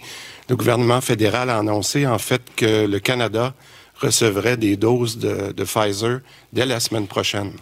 Euh, de ces doses, le Québec devrait recevoir euh, dès la semaine prochaine environ 4000 doses. Ce sont des boîtes de 975, on va dire des boîtes de, de 1000 pour garder ça simple, quatre boîtes, ce qui représente 2000 personnes vaccinées parce que, comme on l'a déjà expliqué, ça prend deux doses euh, par personne pour avoir l'immunité complète. Et euh, ces doses-là seront déployées, ces boîtes-là seront déployées dans les CHSLD de Québec et de Montréal. Donc, deux endroits où nous ferons les premiers euh, tests à compter de lundi le 14. Pfizer nous a d'ailleurs demandé d'identifier les lieux de vaccination au Québec afin de, procéder aux prochaines livraisons. Ça, c'est la deuxième bonne nouvelle parce que nous avons déjà identifié au cours des derniers jours avec Pfizer 20 sites de vaccination au Québec. En fin de compte, un pour chacune de nos 16 régions. Et dans la région de Montréal, il y aura quatre sites et en Montérégie, deux sites. Donc, 20 sites pour le Québec qui sont déjà identifiés avec Pfizer. Euh, et vous connaissez, parce qu'on en parle depuis longtemps, il y a des exigences de réfrigération de congélateurs à moins 70. Donc, un congélateur est déjà prévu. On en a déjà fait les acquisitions pour chacun de lieux de, vaccination. Donc, ça aussi, on est prêt. L'autre élément, c'est entre le 21 décembre et le 4 janvier, nous euh, devrions recevoir jusqu'à 57 boîtes pour euh, les 20 sites. Ce qui veut dire, puis là, je vous donne des chiffres approximatifs, mais on est pas mal certain de, de ces chiffres-là, euh, représenterait donc entre 22 et 28 000 personnes qui pourraient être vaccinées euh, entre le 21 décembre et le, le, 4 janvier. Alors, encore une fois, mais je le répète, euh, il y a un si, c'est toutes ces dates-là et ces quantités-là que je vous donne à l'intérieur de les deux dernières semaines de décembre, c'est en autant que nous recevons l'homologation du euh, de Santé Canada par rapport à Pfizer, mais de la façon dont ça a été préparé, la distribution va se faire la minute qu'on peut avoir euh, l'autorisation, puis on va être prêt. Alors, je le répète, c'est une excellente nouvelle puisqu'on peut euh, commencer à vacciner dès la semaine prochaine, mais surtout, euh, comme le docteur Massé pourra en parler, à protéger les personnes qui sont les plus, les plus vulnérables. Et comme je vous le disais, nous sommes prêts à commencer. Bon, maintenant, j'aimerais aussi rassurer les Québécois de notre notre degré de préparation. Parce que dans les dernières semaines, le Québec s'est préparé de, plusieurs façons. Euh, tout d'abord, au niveau de la grippe, euh, de l'influenza, en un peu plus d'un mois, puis je pense que les gens suivent bien la statistique, euh, Québec a de l'expérience en vaccination. On a déjà vacciné plus de 1,1 million de personnes contre la grippe. Et ça, le, taux par semaine, en ce moment, on tourne à environ 250 000 personnes par semaine pour la vaccination de l'influenza. Et on a aussi diversifié nos lieux de vaccination pour des raisons évidentes qu'on ne peut pas vacciner de la même façon qu'on le faisait avant. La vaccination contre la grippe cette année nous a donc permis de faire des tests de, de, logistique en vue de se préparer pour la COVID. Ça, c'est une autre très bonne nouvelle. On a aussi au Québec, euh, c'est une exigence de l'OMS, l'Organisation mondiale de la santé, on a également un registre de vaccination, un système qui qui est éprouvé, qui nous permet en fait de suivre en temps réel le nombre de personnes vaccinées, le nombre de doses, les rappels, etc. Donc pour la COVID, c'est toute l'expérience que nous avons en banque euh, pour euh, bien performer euh, dans les prochaines semaines. Puis ça, c'est rassurant pour les fabricants avec qui on travaille. En termes de ressources humaines, on a, on vient de rajouter, vous l'avez vu, on l'a mis par communiqué, je crois que c'est vendredi dernier, on vient de rajouter aussi des ressources humaines pour augmenter notre capacité. En effet, à la suite d'ententes qu'on a eues très, très satisfait des ententes qu'on a faites avec les ordres professionnels. Nous avons signé un autre arrêté ministériel pour augmenter considérablement le nombre de, professions qui seront autorisées à vacciner. On parle d'un potentiel de quelques milliers de professionnels supplémentaires qui vont être disponibles pour administrer les doses lorsqu'on va les recevoir. Donc, donc, 1,1 million de personnes vaccinées en un mois, ça démontre que nous sommes capables de prendre du volume et nous allons le faire. Maintenant, pour le vaccin de la COVID-19, selon les informations qu'on a jusqu'à présent du fédéral, en plus des doses qui seraient livrées en décembre, on parle de deux vaccins qui seraient livrés au début de 2021 pour Pfizer et Moderna. Alors, on se comprend bien, on vient de parler de Pfizer les trois premières, les trois dernières semaines de décembre, mais ce qui est important aussi, c'est de regarder, je vais parler le premier trimestre ou les trois premiers mois de, de, de 2021. C'est pas loin, là. C'est dans, c'est dans quelques semaines. C'est ça qui est encourageant. En fait, pour les deux fabricants, les meilleurs estimés que l'on a aujourd'hui et confirmés par les deux fabricants, c'est 1,3 million de doses. Je sais que c'est mêlant parce qu'on parle de doses. Je vais ramener ça en personne. Donc, on aurait environ 1,3 million de doses qui seraient dans les trois premiers mois de, de, 2021. Donc, on pourrait vacciner dans les trois premiers mois à peu près 650 000 personnes. Et ça aussi, c'est très important. Tout à l'heure, on fera le lien lorsque vous pourrez répondre aux questions de M. Massé pour voir le lien avec nos différentes euh, populations ciblées. Mais ce qui est intéressant, je ramène le 1,3 million de personnes euh, de doses à 650 000, mais ça veut dire quand même qu'il faut vacciner 100 000 personnes par semaine pendant les 12 semaines des trois premiers mois. Ça va jusqu'à maintenant? Alors, la bonne nouvelle, c'est qu'on en fait 250 000 en ce moment par semaine. Fait qu'on n'a aucun, aucun problème à faire ce qui nous est offert par nos deux fabricants. On pourrait monter à beaucoup plus que ça, surtout avec le personnel qu'on a rajouté. Donc, les résultats de notre opération de vaccination contre l'influenza démontrent que si on recevait, puis c'est ça que je veux vous expliquer, que si on recevait des doses supplémentaires, plus que 1,3 million dans le premier trimestre, nous serions facilement capables, nous aurions la logistique et les ressources humaines pour vacciner beaucoup plus que 250 000 personnes par semaine. Alors, je pense que ça, c'est des éléments qui sont rassurants pour la population parce que non seulement on a l'expertise, mais on a les ressources et on sait comment le faire. Ce que j'aimerais dire aux Québécois aujourd'hui, euh, c'est que le Québec est prêt, on est capable de faire le travail, on a les ressources et aussitôt que nous allons recevoir les vaccins, on va commencer à vacciner.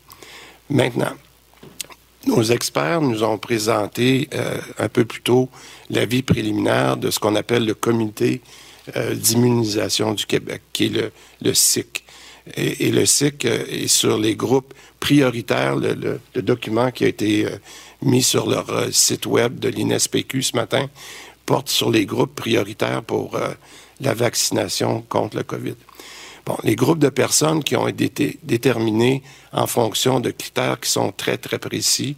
Moi, j'aimerais rassurer les gens, un peu comme on le fait avec toutes les recommandations de l'INSPQ. Nous recevons cet avis-là et nous en prenons acte. Bien sûr que nous allons, euh, que nous avons l'intention de l'appuyer et de s'appuyer sur euh, cet avis euh, scientifique. Par contre, il s'agit d'un toujours d'un avis qui est préliminaire. Il y a sûrement des mises à jour qui vont devoir être faites au cours des, des prochaines semaines parce que ça bouge toujours un peu. Mais euh, nous, on va, on va accepter ces recommandations-là. On devra, par, par exemple, par la suite, opérationnaliser et tenir compte de certaines variables. Puis je m'explique. Euh, lorsqu'il faut voir avec les particularités du Québec, on n'a pas la même population euh, en Gaspésie qu'on a à Montréal avec le nombre de CHSLD. Alors on sait qui on doit vacciner, mais il y aura quand même à, à travailler sur la logistique dans les prochains jours. Puis d'ailleurs, le mois de décembre va servir beaucoup à ça au cours des prochaines semaines. Donc, je termine sur un message très clair pour les Québécois.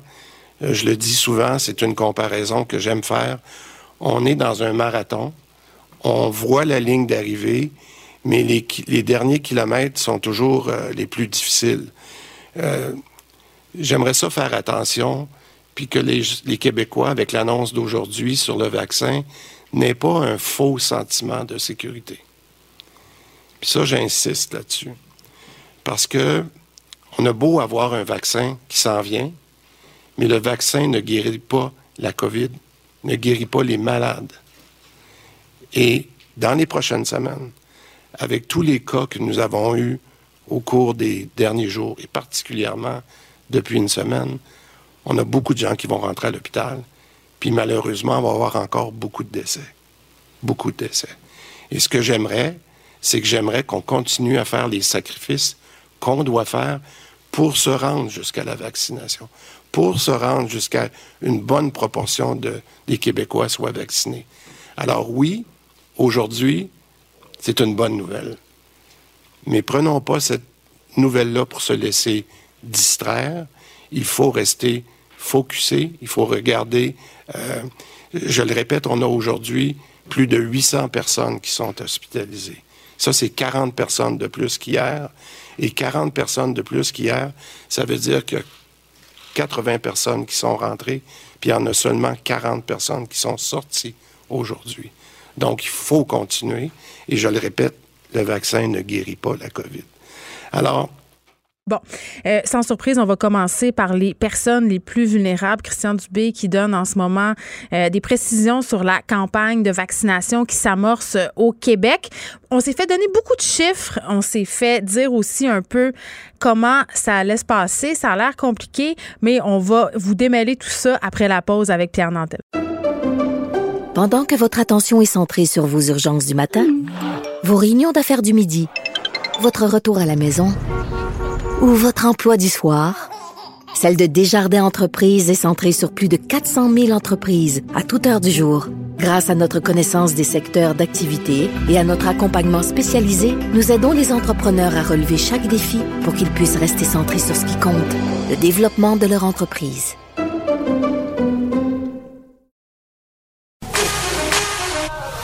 Pour elle, une question sans réponse n'est pas une réponse. Geneviève Peterson. Cube Radio. Bon, très, très bientôt, on va diffuser le point de presse de Christian Dubé, le ministre de la Santé et des Services sociaux.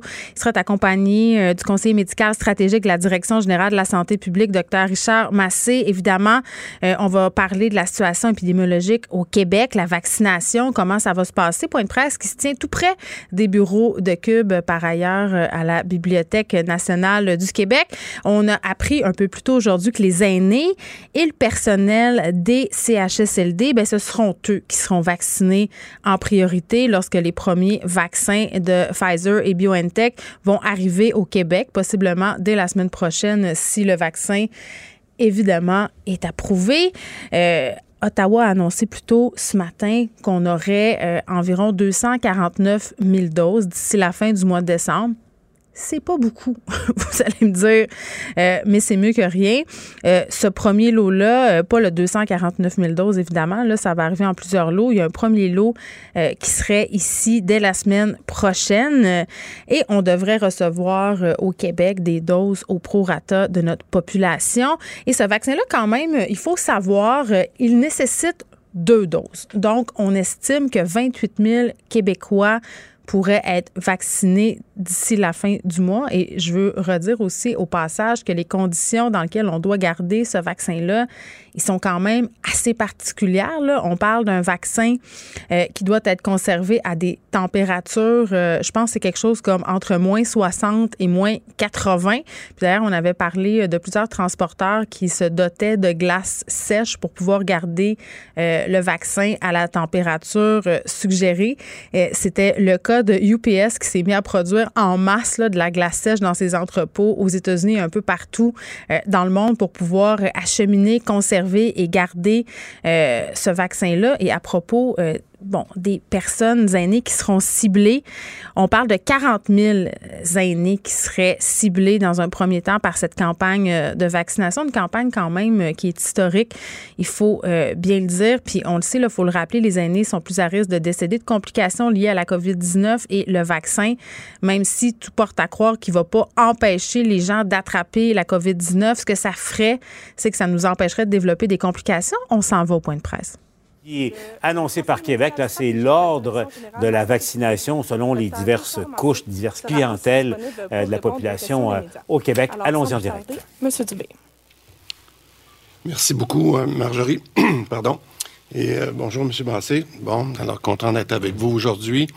Alors, je veux vous parler, entre autres, aujourd'hui de, de, vaccination.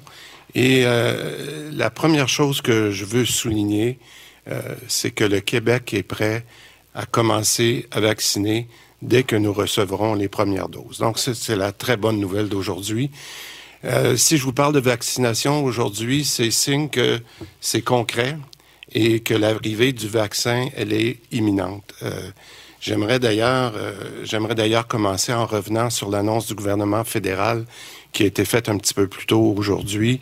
Le gouvernement fédéral a annoncé en fait que le Canada recevrait des doses de, Pfizer dès la semaine prochaine. Euh, de ces doses, le Québec devrait recevoir euh, dès la semaine prochaine environ 4000 doses. Ce sont des boîtes de 975, on va dire des boîtes de, de 1000 pour garder ça simple, quatre boîtes, ce qui représente 2000 personnes vaccinées parce que, comme on l'a déjà expliqué, ça prend deux doses euh, par personne pour avoir l'immunité complète. Et euh, ces doses-là seront déployées, ces boîtes-là seront déployées dans les CHSLD de Québec et de Montréal. Donc, deux endroits où nous ferons les premiers euh, tests à compter de lundi le 14. Pfizer nous a d'ailleurs demandé d'identifier les lieux de vaccination au Québec afin de, procéder aux prochaines livraisons. Ça, c'est la deuxième bonne nouvelle parce que nous avons déjà identifié au cours des derniers jours avec Pfizer 20 sites de vaccination au Québec. En fin de compte, un pour chacune de nos 16 régions. Et dans la région de Montréal, il y aura quatre sites et en Montérégie, deux sites. Donc, 20 sites pour le Québec qui sont déjà identifiés avec Pfizer. Euh, et vous connaissez, parce qu'on en parle depuis longtemps, il y a des exigences de réfrigération de congélateurs à moins 70. Donc, un congélateur est déjà prévu. On en a déjà fait les acquisitions pour chacun de lieux de vaccination. Donc, ça aussi, on est prêt. L'autre élément, c'est entre le 21 décembre et le 4 janvier, nous euh, devrions recevoir jusqu'à 57 boîtes pour euh, les 20 sites. Ce qui veut dire, puis là, je vous donne des chiffres approximatifs, mais on est pas mal certain de, de ces chiffres-là, euh, représenterait donc entre 22 et 28 000 personnes qui pourraient être euh, vaccinées euh, entre le 21 décembre et le, le, 4 janvier.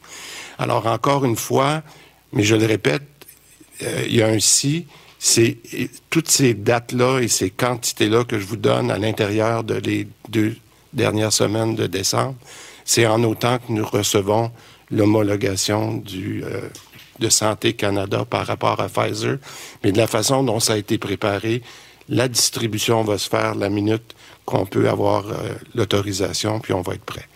Alors, je le répète, c'est une excellente nouvelle puisqu'on peut euh, commencer à vacciner dès la semaine prochaine, mais surtout, euh, comme euh, le docteur Massé pourra en parler, à protéger les personnes qui sont les plus, les plus vulnérables.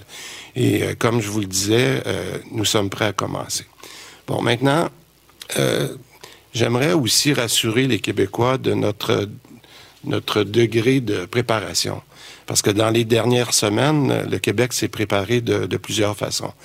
Euh, tout d'abord, au niveau de la grippe, euh, de l'influenza, en un peu plus d'un mois, puis je pense que les gens suivent bien la statistique, euh, Québec a de l'expérience en vaccination. On a déjà vacciné plus de 1,1 million de personnes contre la grippe. Et ça, le, taux par semaine en ce moment, on tourne à environ 250 000 personnes par semaine pour la vaccination de l'influenza. Et on a aussi diversifié nos lieux de vaccination pour des raisons évidentes qu'on ne peut pas vacciner de la même façon qu'on le faisait avant.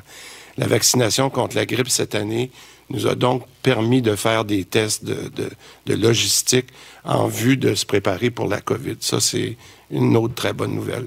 On a aussi au Québec, euh, c'est une exigence de l'OMS, l'Organisation mondiale de la santé, on a également un registre de vaccination, un système qui est éprouvé, qui nous permet en fait de suivre en temps réel le nombre de personnes vaccinées, le nombre de doses, les rappels, etc.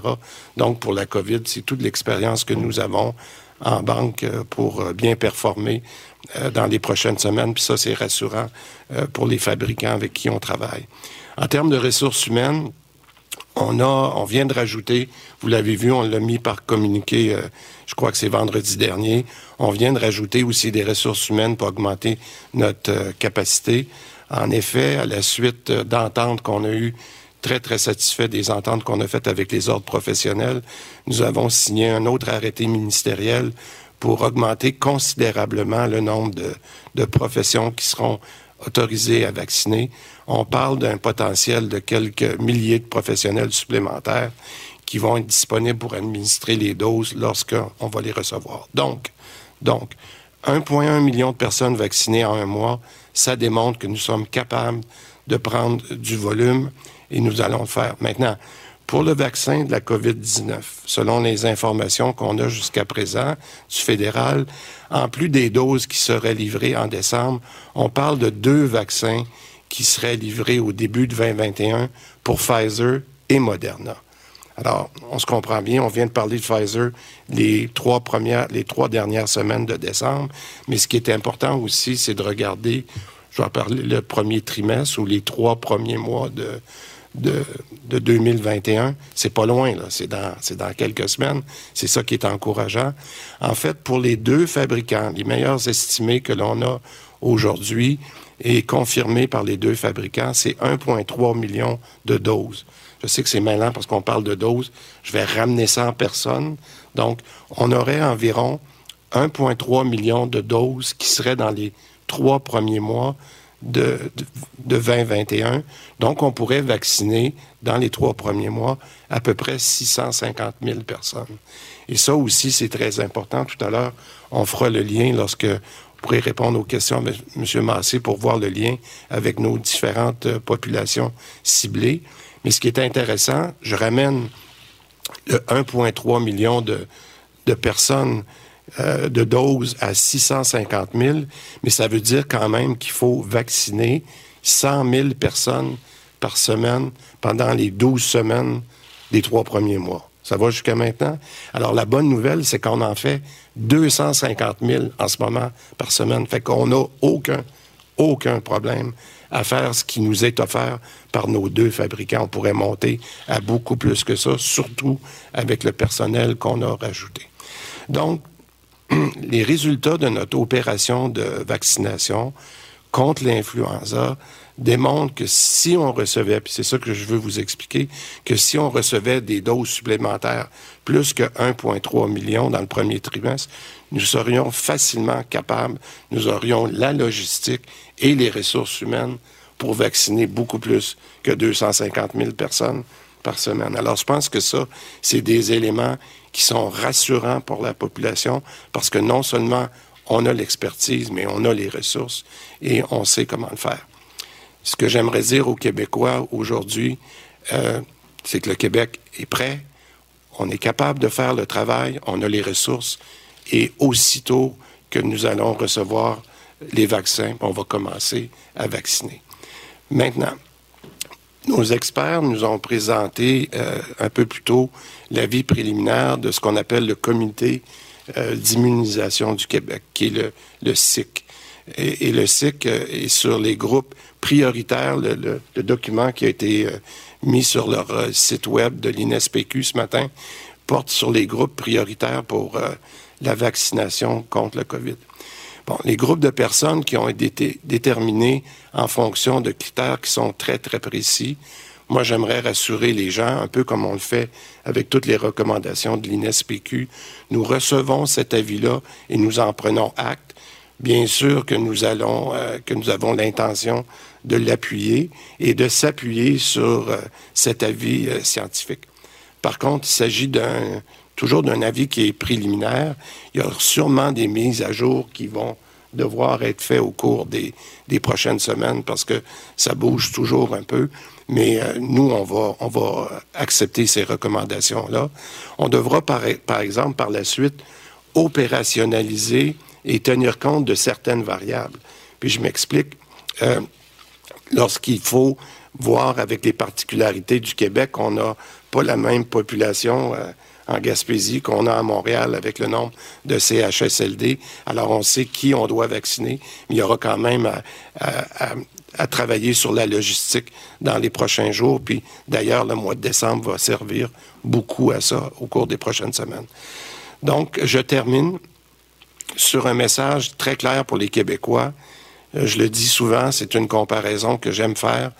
On est dans un marathon, on voit la ligne d'arrivée mais les, derniers kilomètres sont toujours euh, les plus difficiles. Euh, j'aimerais ça faire attention, puis que les, Québécois, avec l'annonce d'aujourd'hui sur le vaccin, n'aient pas un faux sentiment de sécurité. Puis ça, j'insiste là-dessus. Parce que on a beau avoir un vaccin qui s'en vient, mais le vaccin ne guérit pas la COVID, ne guérit pas les malades.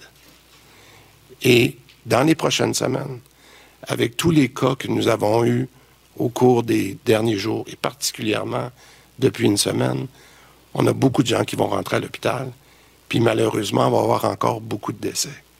Beaucoup de décès.